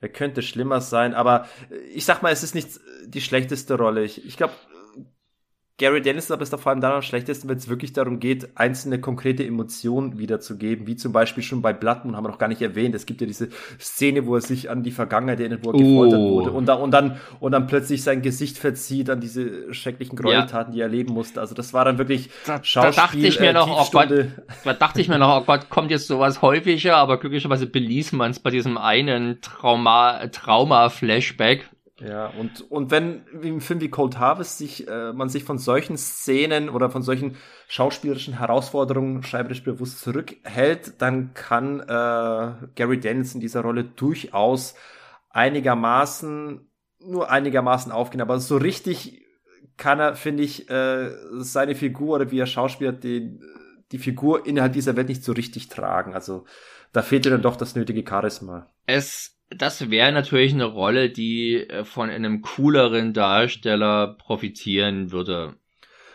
Lance Und, Henriksen, der hätte das, glaube ich, richtig geil. Ja, der hätte, hätte man, also, wieso denkst du da aus, ein Lance Henriksen in einer Actionrolle bei einem Martial Arts lastigen Actionfilm? Ey, wenn du die Martial Arts weggelassen hättest und ja. äh, dich auf ein paar rudimentäre Ballereien ich, Rance Henriksen hätte das Ding so gerockt, sag ich dir, aber wahrscheinlich wäre eh wieder ein Bösewicht geworden, aber. Ja, aber es gibt ja auch noch andere Darsteller, die dann auch das Beinchen schön heben können. Ich, weiß also ich würde mal sagen, es gibt ja schlechte Menschen, die gerne auch auf Scott Atkins rummeckern und dem äh, Charisma-Losigkeit oder Armut zumindestens bescheinigen.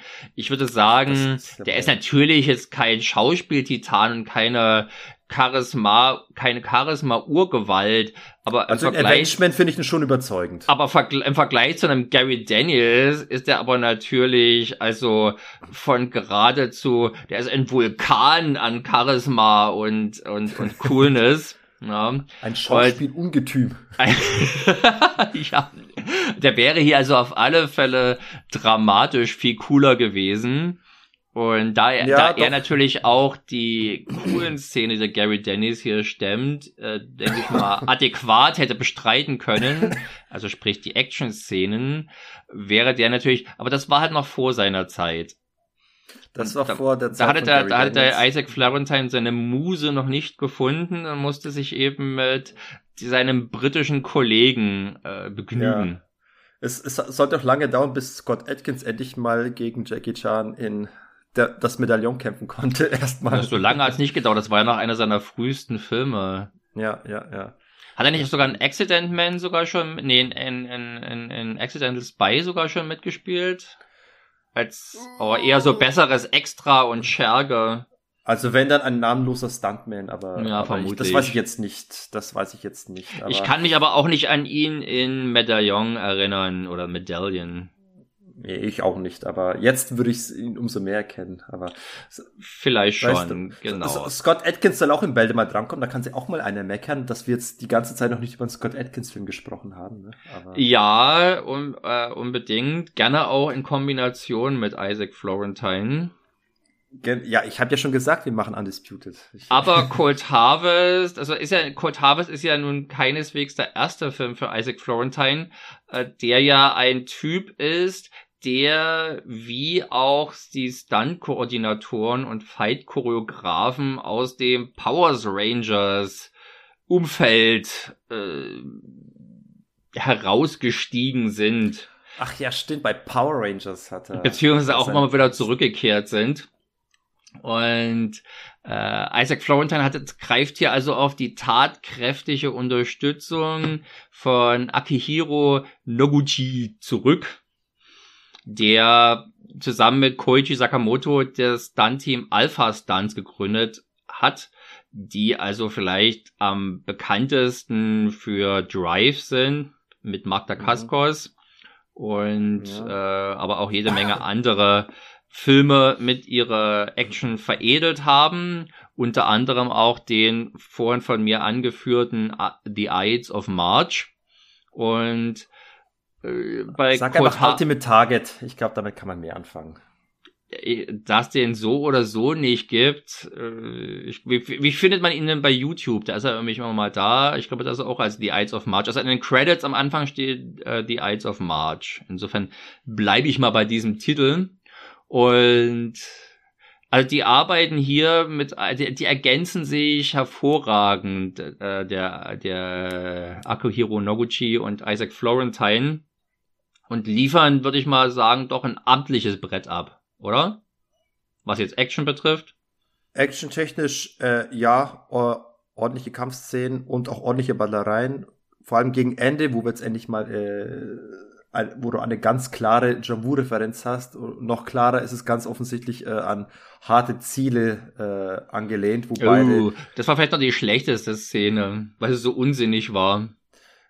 Naja, aber sie war ganz offensichtlich die exakt gleiche Szene, harte Ziele gehabt. Ich weiß nicht, ob es schon vorher äh, bei den äl noch älteren Jabu-Filmen vielleicht was ähnliches gab. Ja, bei Hardboiled gibt's ja die Szene. Ja, ja, ich mal. weiß, bei Hardboiled gab's die Szene, aber ich würde sagen, hier stand doch mehr nochmal harte Ziele im, im, als Pate, wo die wirklich an, Wand an Wand sind und sich äh, Sprüche über ihre Munition, restliche Munition äh, zuwerfen und äh, ja, aber wenn man sich dann, wenn man sich dann anfängt zu beballern, schießt man eben nicht wie bei Hardboiled äh, seitlich rennend durch Glasscheiben durch, sondern hat eine Betonwand zwischen sich und es macht nicht den Eindruck, als wenn die Kugeln irgendwie durchgingen. Die bleiben da stecken und man fragt sich, was zum Henker machen die hier? so, ich fand das extrem uncool, weil so idiotisch. Stell dir das mal ohne die ganze Musik, ohne den Pathos vor. Da rennen einfach zwei Leute äh, parallel und schießen auf eine verdammte Betonwand, ohne dass was passiert. Ja, aber da sind doch die Schüsse durchgekommen, hat man doch, glaube ich, gesehen, oder? Nee, hat man nicht gesehen. Ach, und darüber beschwerst du dich Ich habe extra drauf geachtet, ja, weil es muss halt schon irgendwie cool sein, weil dieser Film möchte ja dieser Film möchte ja cool sein und ist es in, über große Strecken hinweg auch. Größtenteils, aber dann in Einzelszenen dann nicht. Okay, also an, an da habe ich mich nicht gestört, woran ich mich mehr gestört habe, was, was für mich wirklich so ein, ein No-Go ist, aber das ist jetzt eine, eine Sünde, die auch schon andere Actionfilme gemacht haben, speziell auch bei Bruce Lee, äh, Fist of Fury, die exakt gleiche Szene und mich, mich nervt es, dass man sowas nicht vernünftiger hinbekommt äh, ist, wenn du einen, deinen Helden hast, der einen gesprungenen Sidekick ausführt mhm. und dann wirklich siehst, wie er in, in, in Vollmontage aus der totalen, wirklich schön in der Luft wie, wie, wie quasi für ein Werbevideo sein Psychic ausführt, das Bein komplett ausstreckt und dann quasi noch in dieser ausgestreckten Position weiterfliegt, nur um einen Gegner dann irgendwann zu erwischen, der dann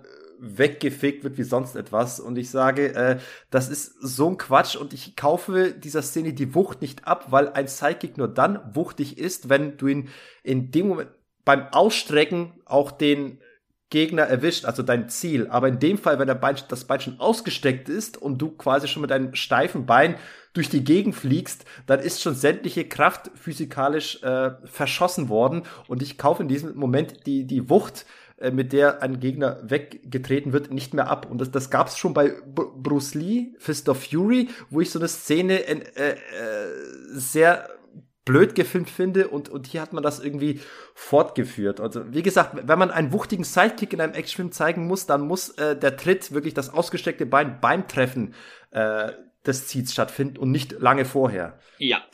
Ansonsten fliegt man halt einfach wie ne, mit, mit einer seltsamen Superkraft gesegnet äh, durch die Lüfte ich gebe dir recht, das hat mich auch gestört. Ich habe es aber, auch mir kam das sehr bekannt vor aus einer ganzen Menge Filme. Ching Xiu Tung nimmt das auch sehr häufig in seinen äh, Kampfchoreografien leider. Und äh, wer also mehr davon sehen möchte, sollte mal Black Sheep Affairs alias Another Meltdown angucken. Und da wirst du deine Freude dran haben. äh, also ist ich wollte ist sagen, ähm, cool. ähm, weil ja, und, und Szenen dieser Art in, in leichter Form habe ich hier und da vereinzelt auch zum Beispiel bei, bei Blood Moon gesehen, nämlich die Szene, wo Darren Shalavi sich in diesem, nicht ganz Spagat, aber schon mit weit gespreizten Beinen in den Türrahmen ein, äh, sie quasi sich hinein fixiert. Geklemmt hat geklemmt hat und dann Gary Daniels angesprungen kommt. Auch da war irgendwie der, der Tritt irgendwie zu früh ausgestreckt, so dass ich auch da die Wucht nicht ganz abkaufe. Und das ist das, was ich meinte, dass hier die Choreografie letztlich doch nicht ganz an äh, reine Hongkong-Klopper, speziell von Jackie Chan rankommt, weil bei den besten Film von Jackie Chan habe ich kein einziges Mal so eine Szene, wo ich mich äh, drüber ärgere, dass sein Tritt gar nicht so wuchtig sein kann, wie er äh, so wuchtig wirkt, wie er gemeint ist. Und das hast du bei diesen äh, Filmen mit hier mit Gary Daniels eben schon hier und da mal. Und das ist das, wo ich den Unterschied sehe, wo es noch nicht ganz an die Qualität rankommt. Das ist halt diese nervtötende, penible Art von Meister Chen, äh, sowas mit massivem Aufwand zu erkaufen. Ich kann dir aber sagen, die ganzen Fights hier haben mir deutlich mehr Spaß gemacht als die als sehr viele Jackie Chan äh, Kämpfe. Sag mal gerade letztens äh, Project A Part 2 angeguckt. Na, ja, ja. da wischt der, da wischt hier jeder Kampf mit dem Boden auf in dem Jackie Chan Film, obwohl er hier, obwohl das alles garantiert in einem Bruchteil der Zeit runtergerotzt wurde. Aber es ist einfach, also ich, ich war, weil wir vielleicht auch mal ein bisschen in Richtung Fazit steuern wollen, ich war wirklich begeistert von diesem Film. Ich hatte ihn logischerweise auch schon gesehen. Ich habe die DVD davon seit Jahrzehnten rumliegen. Mhm. Hatte aber nicht mehr in Erinnerung, was das für ein Brett ist, der mit so einer unerhörten Funktionalität und Effektivität erzählt wird. Also der ist tatsächlich auch sehr kurzweilig. Man darf jetzt über die Geschichte nicht groß nachdenken, aber das wird ordentlich vorangetrieben. Und ja, ist im Prinzip eine, eine Escort-Geschichte dann weitestgehend. Ja, ja. Man hat zwar nicht das Gefühl, dass die irgendwie vorankommen, die drehen sich eher im Kreise. und äh, aber er hat äh, eine gewisse coole, also die Sets sind natürlich auch extrem billig und man hatte jetzt offenbar nicht die Zeit, da mit einem ausgeklügelten Lichtschema das Ganze irgendwie noch zu kaschieren. Sprich, da sind also so Szenen in diesen super künstlichen Ruinen, wo du siehst, dass der Putz von der Wand weggebröckelt ist, nur sind diese putzfreien Ziegelstellen leicht höher als die Putzstellen. Also sprich, mhm. das sind offenbar draufgeklebte Sachen, diese Ziegel, diese Ziegelflecke.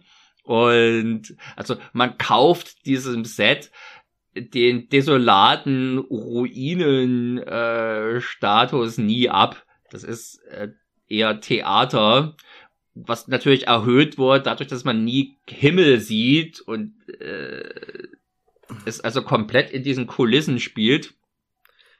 Ich, ich merke gerade, dass ich glaube ich, dass Also ich stelle wieder selber fest, dass man mir, glaube ich, sehr leicht generell im Leben einen Bären aufbinden kann und ich wohl sehr naiv bin. Aber ich merke jetzt bei all den drei Filmen, die wir gesprochen haben, du hast äh, Kritik geäußert an der Darstellung von Special Effects oder den Settings und ich stelle jedes Mal fest, mich hat es gar nicht so gestört oder ich hätte alles abgekauft und ich merke gerade, ich bin hm. offenbar sehr leicht zu beeindrucken. Ja, wir haben doch angeht. beide unsere Sachen, an denen wir uns vielleicht stören oder an denen man uns dann auch erfreuen, wenn es gut gelöst ist. Ja, äh, das ja. ist, denke ich mal, so, äh, da ergänzen wir uns doch also prima drinne. Genau. Der eine meckert über die, Scha die leicht schäbigen Kulissen, der andere über dezente Physikfehler beim Kampf. ja.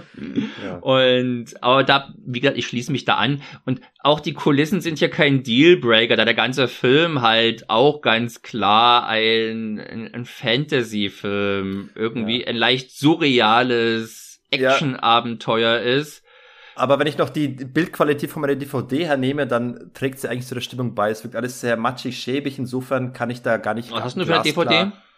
Äh, das ist eine UK-DVD. Also ich habe keinen deutschen Ton da drauf. Also ich habe die, ich habe die US-DVD und die hat ein super crispes Bild, also wirklich gestochen scharf. Ich hatte vorher den HD, die HD-Version von White Tiger gesehen und Cold Harvest sah tatsächlich, tatsächlich schärfer aus.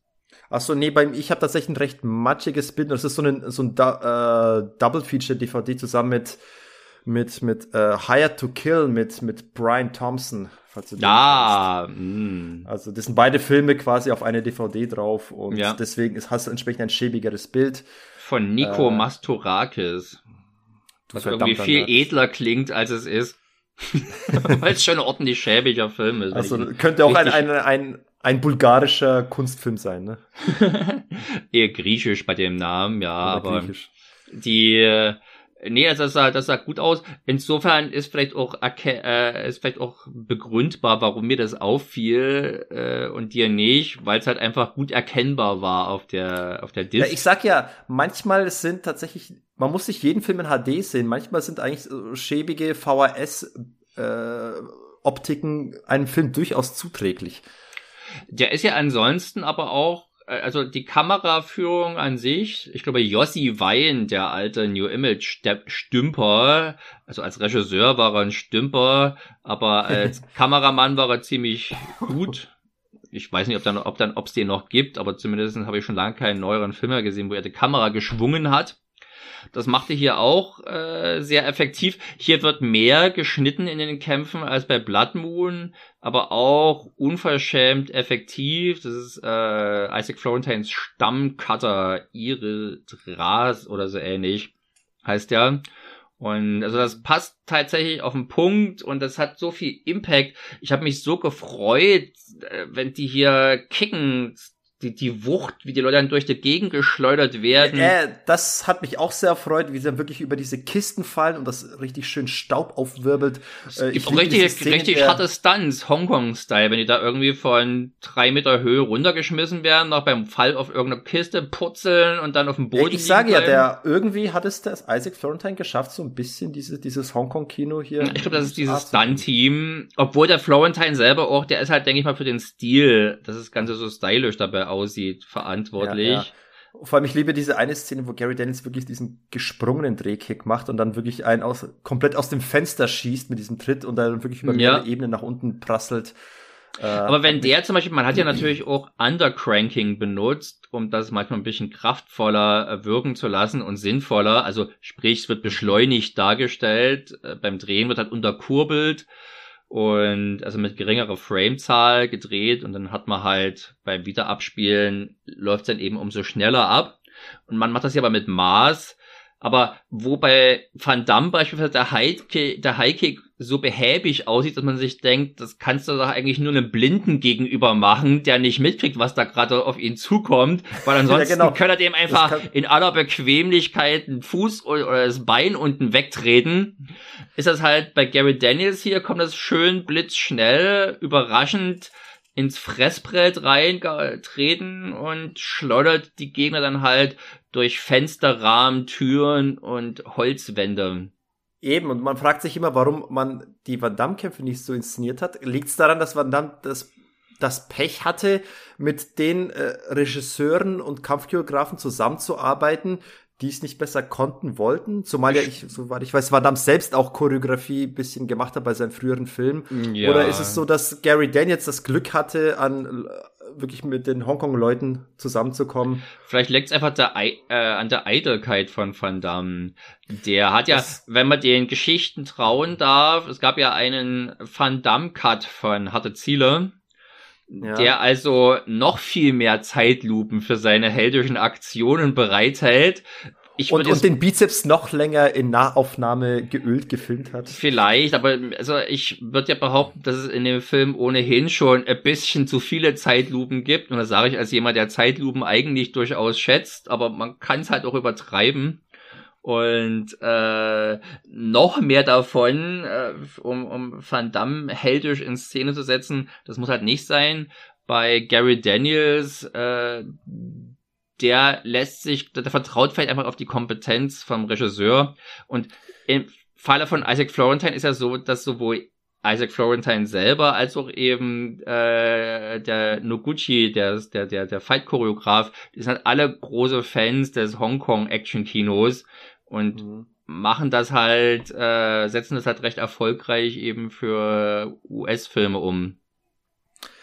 Ich, ich habe gerade kurz versucht, dieses Gedankenspiel zu wagen und ich glaube, das ist mit Vorsicht zu genießen, weil wir wissen, letzten Endes hat ein Van Damme wirklich sehr aktiv und forsch äh, so ein Projekt wie Bloodspot vorangetrieben. Also ohne ihn wäre es wahrscheinlich gar nicht zustande gekommen. Aber ich überlege trotzdem, nehmen wir an, man hätte damals einen Gary Daniels das angeboten, hätte Gary Daniels die eine ähnliche Karriere gemacht wie Van Damme, wenn er Bloodsport und Kickboxer bekommen hätte? Ich glaube fast nicht, weil, wie du sagst, äh, es war doch Van Dammes Eitelkeit, die wirklich die zu diesen Markenzeichen bei diesen genannten Film geführt hat, dass die ein bisschen zu Kult geworden sind. Und ich glaube, Gary Daniels hat dann die, die Filme nicht so vorangebracht, hätte entsprechend nicht so sich als Eigenmarke etablieren können und ist entsprechend ja, da gelandet, wo er ist. Weil ich glaube, er hatte nicht die Möglichkeit, sich so, so als Eigenmarke zu, zu verkaufen, wie Van Damme. Ja, die Frage oder? ist, äh, erstmal würde ich sagen, dass natürlich Van Damme in Bloodsport nicht viel mehr Charisma mitbrachte, als es Gary Daniels dann hatte, zumindest in seinen späteren Rollen. Van Damme hat zumindest, äh, Moment mal, Van Damme hat zumindest einzelne Szenen, wo er diese, diese un, unbezahlbar dämliche Fresse zieht, sobald er plötzlich nichts mehr sehen kann und um sich schreit. Also er hat schon so ein paar charismatische Ausfälle. Ach, das ist bei dir Charisma, na gut. Ein irres Charisma. Ja. Oder dieses die Gesicht, die er zieht, wenn er diesen dem Mack macht. Also die, die, die Fresse, die er bei zieht, die ist wirklich unbezahlbar. Ich, ich bekomme jedes Mal Gänsehaut, wenn er die Fresse zieht. Und das könnte das man vielleicht, hätte man vielleicht mit Gary Daniels auch antrainieren können. Aber vielleicht wäre es nicht so von innen herausgekommen. Und dann wäre ja, ich natürlich die Frage, was fällt einem mehr auf die, auf die, auf die Füße? So ein holpriger Akzent, wie ein Van Damme äh, von sich gibt, oder halt der britische Dialekt kombiniert mit, äh, mit dieser dünnen Stimme. Ja. Es ist Van Damme geworden und ich würde mal sagen, nicht zu Unrecht, äh, der gerade im Alter auch immer besser wurde zumindestens. Schauspielerisch, ja. Aber es stimmt ja schon, die, die Kampfchoreografien, die in die Gary Daniels hineinbezogen wurde, die machen mir deutlich mehr Spaß. Also sie sind auch, die zeugen auch von deutlich mehr Arbeit. Äh, nichtsdestotrotz, ich, ich mag diese behäbigen, ganz alten Sachen, wo man merkt, wenn man schon keine richtige Choreografie hat, wie bei Van Damme, dann versuchen wir das andere, nämlich den Körper äh, dabei in, äh, in Szene zu setzen und äh, das schaffen die mit Bravour. Aber das, aber äh, du hast das ja vorhin schon auf White Tiger äh, gemünzt, diesen Vergleich, diesen für den ja. Gary Daniels Film unvorteilhaften Vergleich. Für Colt Harvest würde ich das nicht gelten lassen. Der ist nee, nee, nee, in jeder Hinsicht das, äh, besser. Nee, nee, nee. Das, was die Action betrifft, es ist auch, zumindest. Es ist auch eine, es ist auch ein ganz anderer Ansatz, eine ganz andere, will ich auch gar nicht vergleichen. Also, wie gesagt, für mich ist das, was da waren da mit den alten Film gemacht hatten, äh, irgendwie ein eigenes Ding für sich. Ich möchte es nicht vergleichen. Ich, ich eine amüsante Travestie. Du, du weißt immer, die Dinge perfekt zu beschreiben. zu beschreiben. Ähm, du ja, Schmeichler. Also, also Ähm, aber nichtsdestotrotz, die Choreografien Code Harvest äh, über jeden Zweifel erhaben, bis auf die paar kleinen Kritikpunkte, die wir schon geäußert haben. Die können wir ja aber auch als Hommage. Äh, was, was äh, Bruce Lee recht ist, kann doch Cold Harvest nur billig sein, müsste man fairerweise eigentlich sagen. Und möchtest du wirklich ernsthaft Kritik an Bruce Lee äußern? Also ich schon, aber. Also, wer hat das Thema schon? Ich bin ja großer Bruce Lee-Fan, aber tatsächlich kein Bruce Lee-Film-Fan. Ich bin, ich bin tatsächlich mm. mehr Fan von äh, Bruce Lee als, als Figur und als jemand, den, den ich gerne zitiere und den ich äh, für seine Kampfkunstphilosophie schätze. Bei den Filmen bin ich deutlich, deutlich kritischer und äh, also die Filme von Bruce Lee, die leben für mich wirklich einzig und allein von Bruce Lees Charisma, darauf lasse ich nicht kommen, aber auch Bruce Lee halte ich nicht für einen wirklich guten Schauspieler und die Choreografien in, in dem Bruce Lee-Film, auch in Enter the Dragon, obwohl sie betitelt werden als oh, Bruce Lee hat so lange gefilmt, bis er die Choreografie für perfekt hielt und ich dachte, das war das, was du als perfekt nennst, das ist ja armselig.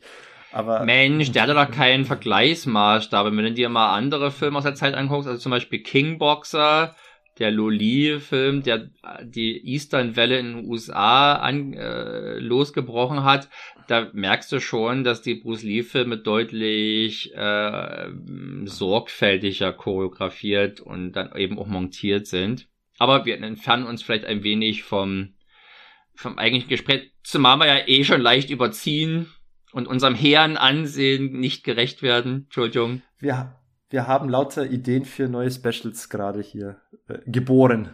Sehr, sehr viele, aber äh, vielleicht möchte ich noch eine meiner Lieblingsszenen aus Cold Harvest, die tatsächlich sogar eine actionfreie Szene ist und dem guten äh, Gary Daniels die Chance gibt, cool zu sein.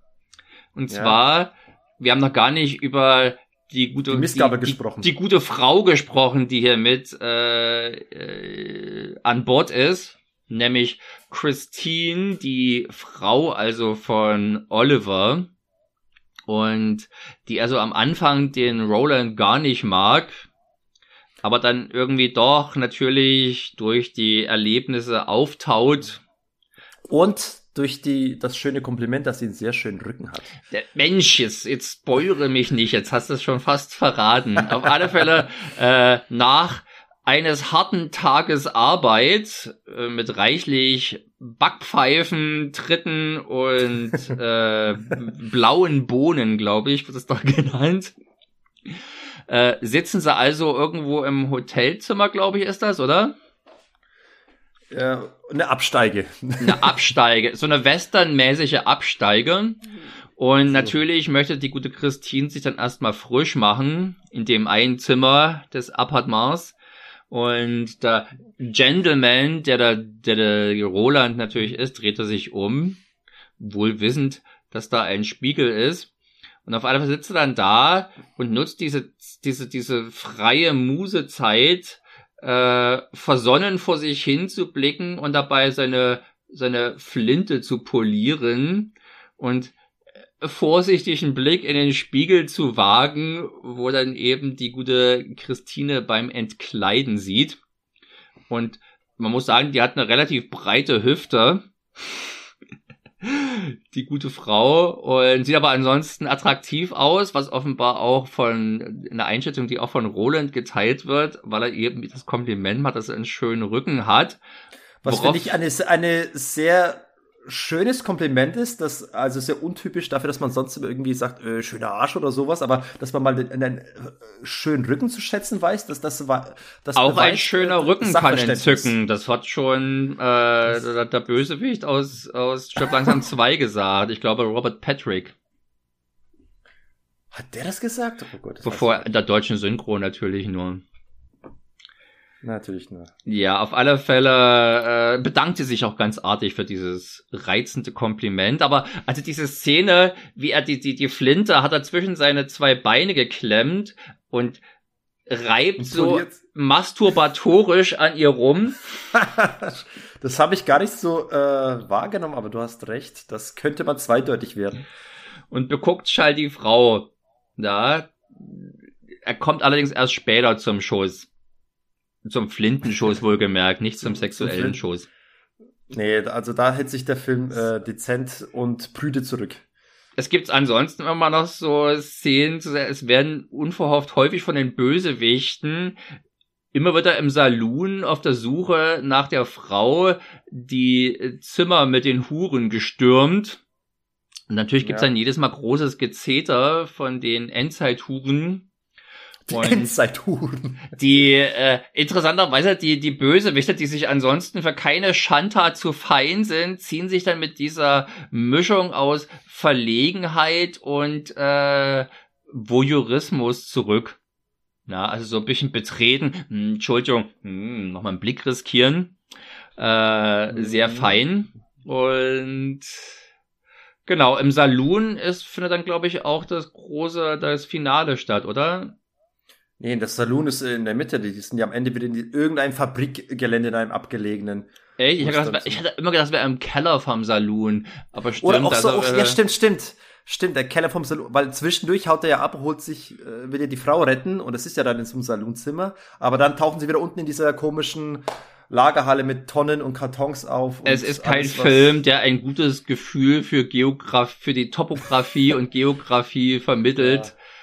Schlimmste Szene übrigens, die, wo ich mich am meisten hätte aufregen können, ja. ist, wenn sie ihre Odyssee vermeintlich fast zu Ende gebracht haben und also die Frau, man muss vielleicht noch erwähnen, dass die Frau also nämlich doch einen Hoffnungsträger in sich trägt, weil sie das Kind vom Oliver in sich hat, das also mit dem äh, Antiviren-Gen oder dem Immunitätsgen gesegnet ist und deswegen wird ihn nämlich von den Bösewichten so äh, gesucht. Und sie oh, können jetzt, was, aber was wollen die eigentlich mit dem, was, was machen die da? Was macht ich so kann, äh, da wir ja nicht, da wir ja nicht wissen, was, äh, was der Virus überhaupt äh, so anrichtet, können wir auch nur spekulieren. Also nichts Gutes würde ich mal annehmen. Wahrscheinlich wollen sie die Zivilregierung erpressen, weil es scheint irgendwie auch noch ein ein, ein Regiment, ein, ein Militärregime oder sowas zu geben außerhalb, weil die schicken nämlich einen, einen Hubschrauber, um die Frau mhm. abzuholen bringen die doch tatsächlich auch rein, fliegen dann aber so tief über die Stadt mit den Bösewichten hinaus, dass er bequem von einfach nur von äh, von Pistolen und Flintenschüssen runtergeholt wird. Die, was sie konnten fast schon wieder die Missgabel werfen und das Hubschrauber. Fand ich so ärgerlich, vor allem weil natürlich auch noch, ich hätte ja, ich, ich wäre ja in generöser Stimmung gewesen, wenn es zumindest eine satte äh, Hubschrauber-Explosion gegeben hätte. Aber nein, darum werde ich auch betrogen und muss mit dieser Handlungskröte leben, die ich hier schlucken muss. Also, was für eine Scheiße. Ach, jetzt, ach, jetzt beschwert sich der liebe Herr äh, Martin doch über Handlungskröten, die. Weil's, äh, da, ach, ja, da bin ich auch willkürlich. Wenn es mich stört, stört's mich und wenn es mich nicht stört, stört's mich nicht. So einfach ist das zu erklären. Okay, okay. Wir, wir, machen mal ein Special, wo wir das, was uns stört, nochmal versuchen psychologisch äh, auszuanalysieren. Es hat mich jetzt auch nicht so sehr gestört. Das haut den Film jetzt nicht irgendwie runter oder so. Ja, mich hat die äh, Trainingsszene in White Tiger auch nicht so sehr gestört, aber ich fand es schon erwähnenswert. ja, es endet auf alle Fälle in einem schönen Showdown. Der äh, gute Brian Genesi, äh, wie immer er auch heißen mag, äh, kämpfen kann er auf alle Fälle recht gut, wenn auch nicht so gut wie der Gary Dennis, würde ich behaupten. Also äh, er langt ordentlich zu. Ja, ist gelenkig, äh, kann sich auch aus der liegenden Haltung mit einer eleganten Bewegung wieder hoch katapultieren. Und ja, ich glaube, wir haben über die Kämpfe ausgiebig gesprochen. Es sei aber vielleicht noch erwähnt, dass die Shootouts auch ziemlich geil sind. Die Shootouts sind auch ordentlich, äh, wirbeln ordentlich Staub auf und äh, speziell die Szene, wo sie äh, die Mauer anschießen, die fand ich besonders spektakulär. Was, ne? diese John Woo Gedächtnisszene? nee, die genau. war auch der Tiefpunkt. Äh, also es gibt viel Zeitlupe bei den Shootouts, es gibt, es gibt hübsche Blutpäckchen, die explodieren und auch nicht konsequent, aber doch in, in hoher Anzahl. Deswegen war der Film in Deutschland auch geschnitten, äh, nur oh. erhältlich und Explosion natürlich auch. Alle da dezent preiswerten Art Ja. und so. Am Ende gibt's ja noch so ein bisschen Motorrad-Stunt-Action, wo. äh, Das Gary stimmt, zum da Schluss. Ach, die, die sind zum Schluss. Das hat mich irgendwie auch ein bisschen befremdet. Ob wir hier eine neue Perspektive bloß auf diese Stadt sehen. Du siehst plötzlich ja so, das sieht richtig aus wie ein Vor oder sowas, wo dann die, wo dann die Rebellen von außen die beschießen mit, mit, mit so, mit so Katapulten. Katapulten. Ja, auf, auf einmal gibt's Katapulten. Auf einmal sind wir im Mittelalter gelandet. Also, Ja, was man halt äh, so hat, notdürftig in der Postapokalypse. Ist das, ist das, was sie da beschießen, die Stadt, in der bisher alles stattgefunden hat, oder ist das bloß das Hauptquartier? Also, da war Wie mal. du schon Da, sagtest, man hat kein Gefühl für die Geografie in dem Film. nee, hat aber zumindest für noch mal ein bisschen hübsche Pyrotechnik äh, gesorgt. aber dieser Film ist schon wirklich verdammt preiswert. Ich glaube, er macht da schon äh, viel draus, aber der hätte natürlich mit ein bisschen mehr Geld doch noch ein bisschen mehr hermachen können. Aber sei es drum. Wo wir bei, nochmal Ja. wegen Handlungskröten, äh, wie schluckst du denn die Handlungskröte, dass unser Hauptheld am Ende die, die gute Position, in der er steht, die, die Machtposition hergibt, nur um sich wieder an dämlichen äh, Duell hinzugeben mit seinem Wenn ich die Frau gewesen wäre, hätte ich mir nächstbesten Stuhl genommen, hätten ihn vor der Fresse gehauen, dem Idioten. Sehr gut. Du Idiot, also das ist so ein typisches, also das lasse ich durchgehen, wenn das der Gute mit dem Bösen macht, den Bösen dazu bringt, sich selbst freiwillig zu entwaffnen mit mit äh, einem mit einem Ansprechen seiner äh, toxisch Ehre. maskulinen äh, Ehre. Und aber dass das, dass der Gute sich auf dieses Spiel einlässt, das ist ja wohl zum Kotzen. Ganz genau. Äh, also, Also, das war schön äh, dämlich. Und aber immer, aber ich habe auch nie verstanden, welche welche Verbindung hatten die beiden eigentlich? Weil diese sprachen von früher. Also wir haben zwei Zwillingsbrüder und offenbar war das der Nachbarsjunge. Die scheinen Sand äh, Buddelkastenfreunde mal gewesen zu sein. Irgendwie so, aber Aber inzwischen mögen sie sich offenbar nicht mehr so gerne. ja die die die Postapokalypse, die zerreißt Freundschaften einfach. Also ein irgendwie konsistentes äh, Worldbuilding oder eine äh, sinnvolle Lore darf man hier nicht erwarten. Es gibt aber tatsächlich, das ist so einer von diesen Filmen, ich meine, es gibt keinen Film, der wirklich Non-Stop-Action ist. Also das ist ja immer mit äh, eine Übertreibung. Aber diese Übertreibung eingerechnet, äh, eingerechnet würde ich hier schon sagen, dass es ein Nonstop oder zumindest nahezu Nonstop Actionfest ist und wo also richtig viel passiert, richtig viel Geiles passiert und allen Defiziten, die wir jetzt angesprochen haben, zum Trotz kriegt das hier einen dicken Daumen hoch und eine dicke Empfehlung noch, also mag ich noch lieber, hat mich noch mehr beglückt als Blood Moon. Ja, Vielleicht auch einfach, weil hier der Bösewicht cool ist und ich dieses Endzeit-Western-Setting besser finde als wieder mal New York. Der Preiswert, in preiswerter Darstellung. Ich kann mich tatsächlich nicht ganz entscheiden. Ich habe, glaube ich, beiden hier die dreieinhalb von fünf Sternen gegeben. Und die, die nehmen sich nicht viel. Cold Harvest hat einige Vorzüge, wenn man mehr auf Postapokalypse steht und ist auch weniger trashig wie der Bösewicht aus Blood Moon. Äh, aber Blood Moon hat eine nette äh, Bodycop-Dynamik und hat vielleicht im Einzelnen auch nicht zu verachtende Action-Szenen. Also ist vielleicht ein bisschen eine Präferenzfrage, aber in, wahrscheinlich ist Blood Cold Harvest schon der bessere Film. Ähm, Beide sind, denke ich mal, dicke Empfehlungen für Gary Daniels Freunde. Beides sind dicke, wohlgemerkt, obwohl White Tiger ist definitiv der Film von den dreien, der am schönsten aussieht, am wertigsten aussieht, Ja. aber auch die, die schwächsten Action-Szenen hat. Ja, oder die am wenigsten äh, geilen. Halt- Also die sind ja nicht schlecht, die sind halt bloß nicht so cool wie die der beiden anderen. ja, die sind etwas zu rudimentär und Das, äh, aber es ist ja schon, wir hatten es ja selten, also gerade bei unserem äh, Billy Blanks Abstecher waren wir ja nicht doch nicht ganz so begeistert oder auch bei unserem äh, James Glickenhaus, bei unserer James Glickenhaus Retrospektive waren wir jetzt doch eher nicht so durchweg begeistert, sondern mh, eher so ja, ja, gar nicht so übel. Hier ist es doch schon cool, dass man bei diesen drei Billig-Action-Filmen das Schlechteste eigentlich immer noch eine Empfehlung ist.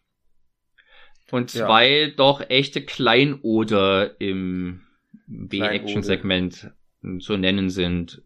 Also von mir gibt's auf alle Fälle, wenn wir so eine Punktewerte, äh, Punkteskala gehen, ich bin eher ein Fan von eins bis zehn, weil das irgendwie runder ist. Da würde ich auf, auf der Action-Gülle-Skala kriegen Blood Moon und Cult Harvest jeweils acht von zehn Punkten.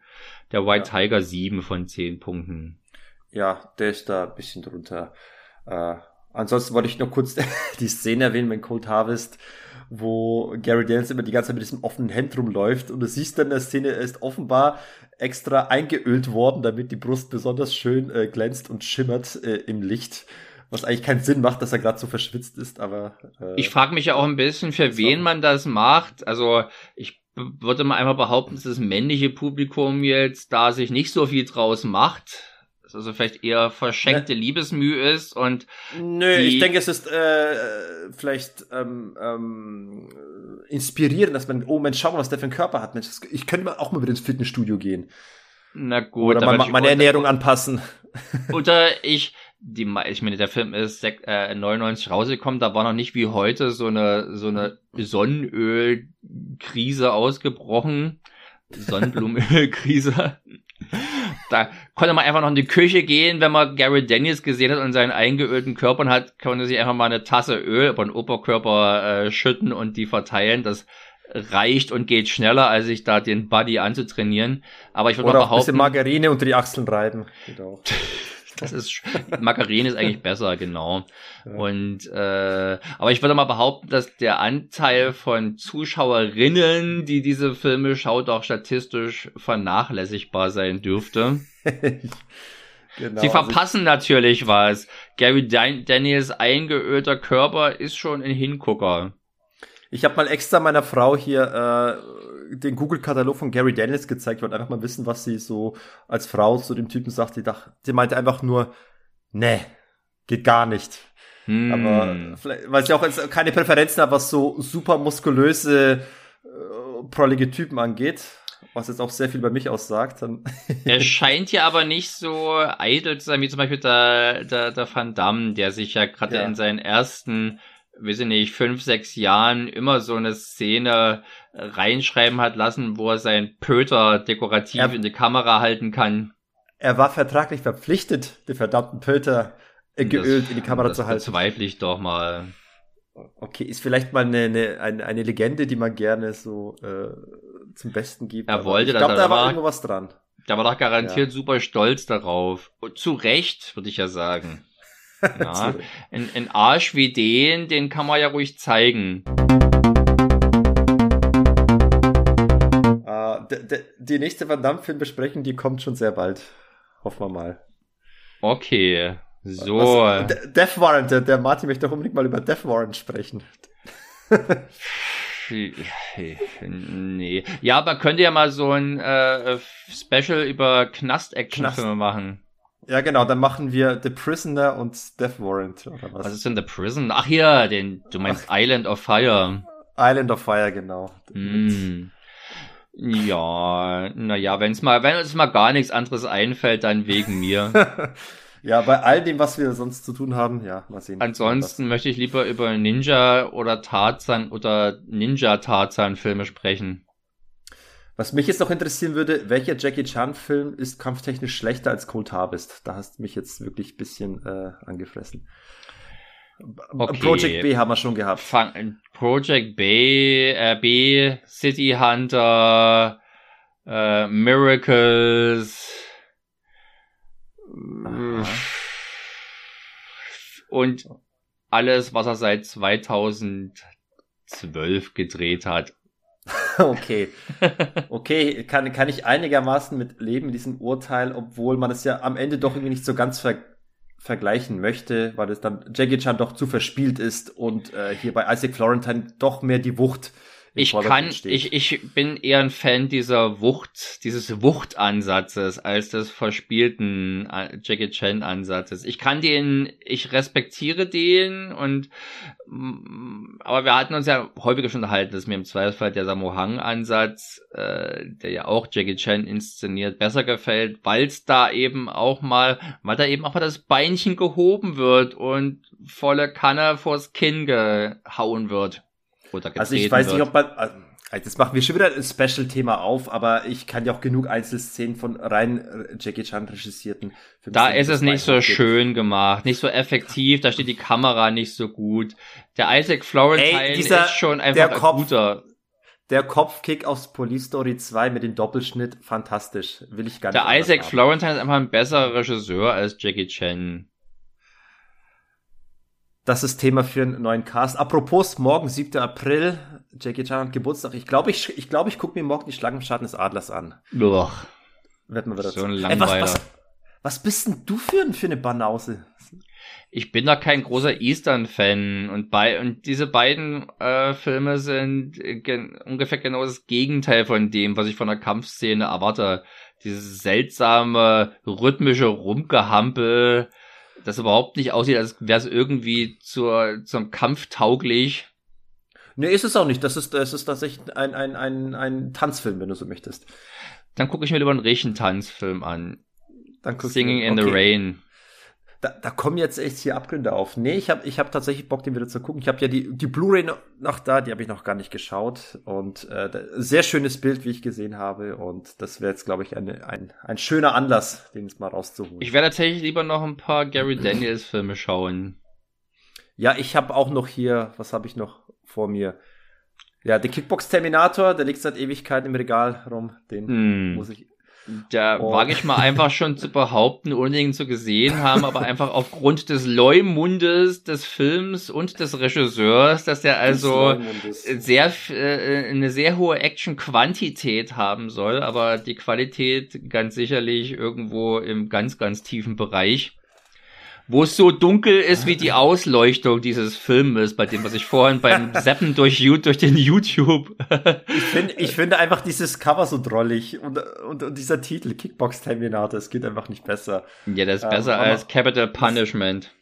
Aber ja, ich glaube, das Schlimme oder das, das, das, das Traurige ist, dass mal rein was Fights betrifft, die zwei jetzt zuletzt von uns besprochenen Filme oder generell, also auch mit, äh, also das stellt, das stellt schon das Highlight dar. Also Recoil und Rage, die haben alle coole Kampfszenen, aber die sind eher gut in dieser Hinsicht, wie auch White Tiger gut ist, aber nicht so ja. geil wie Blood Moon und Code Harvest.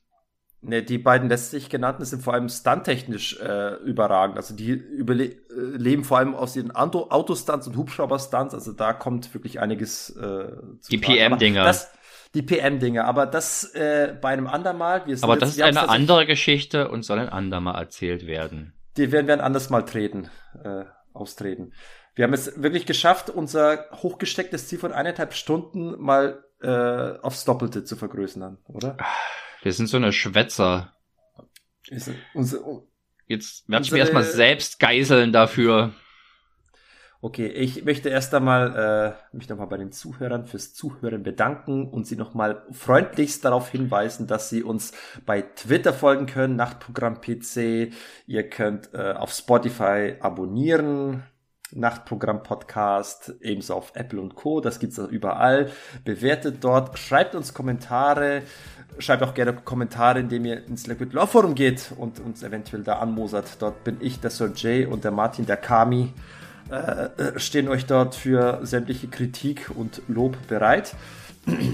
Und ansonsten sei gesagt, frohes Getrete, liebe Leute.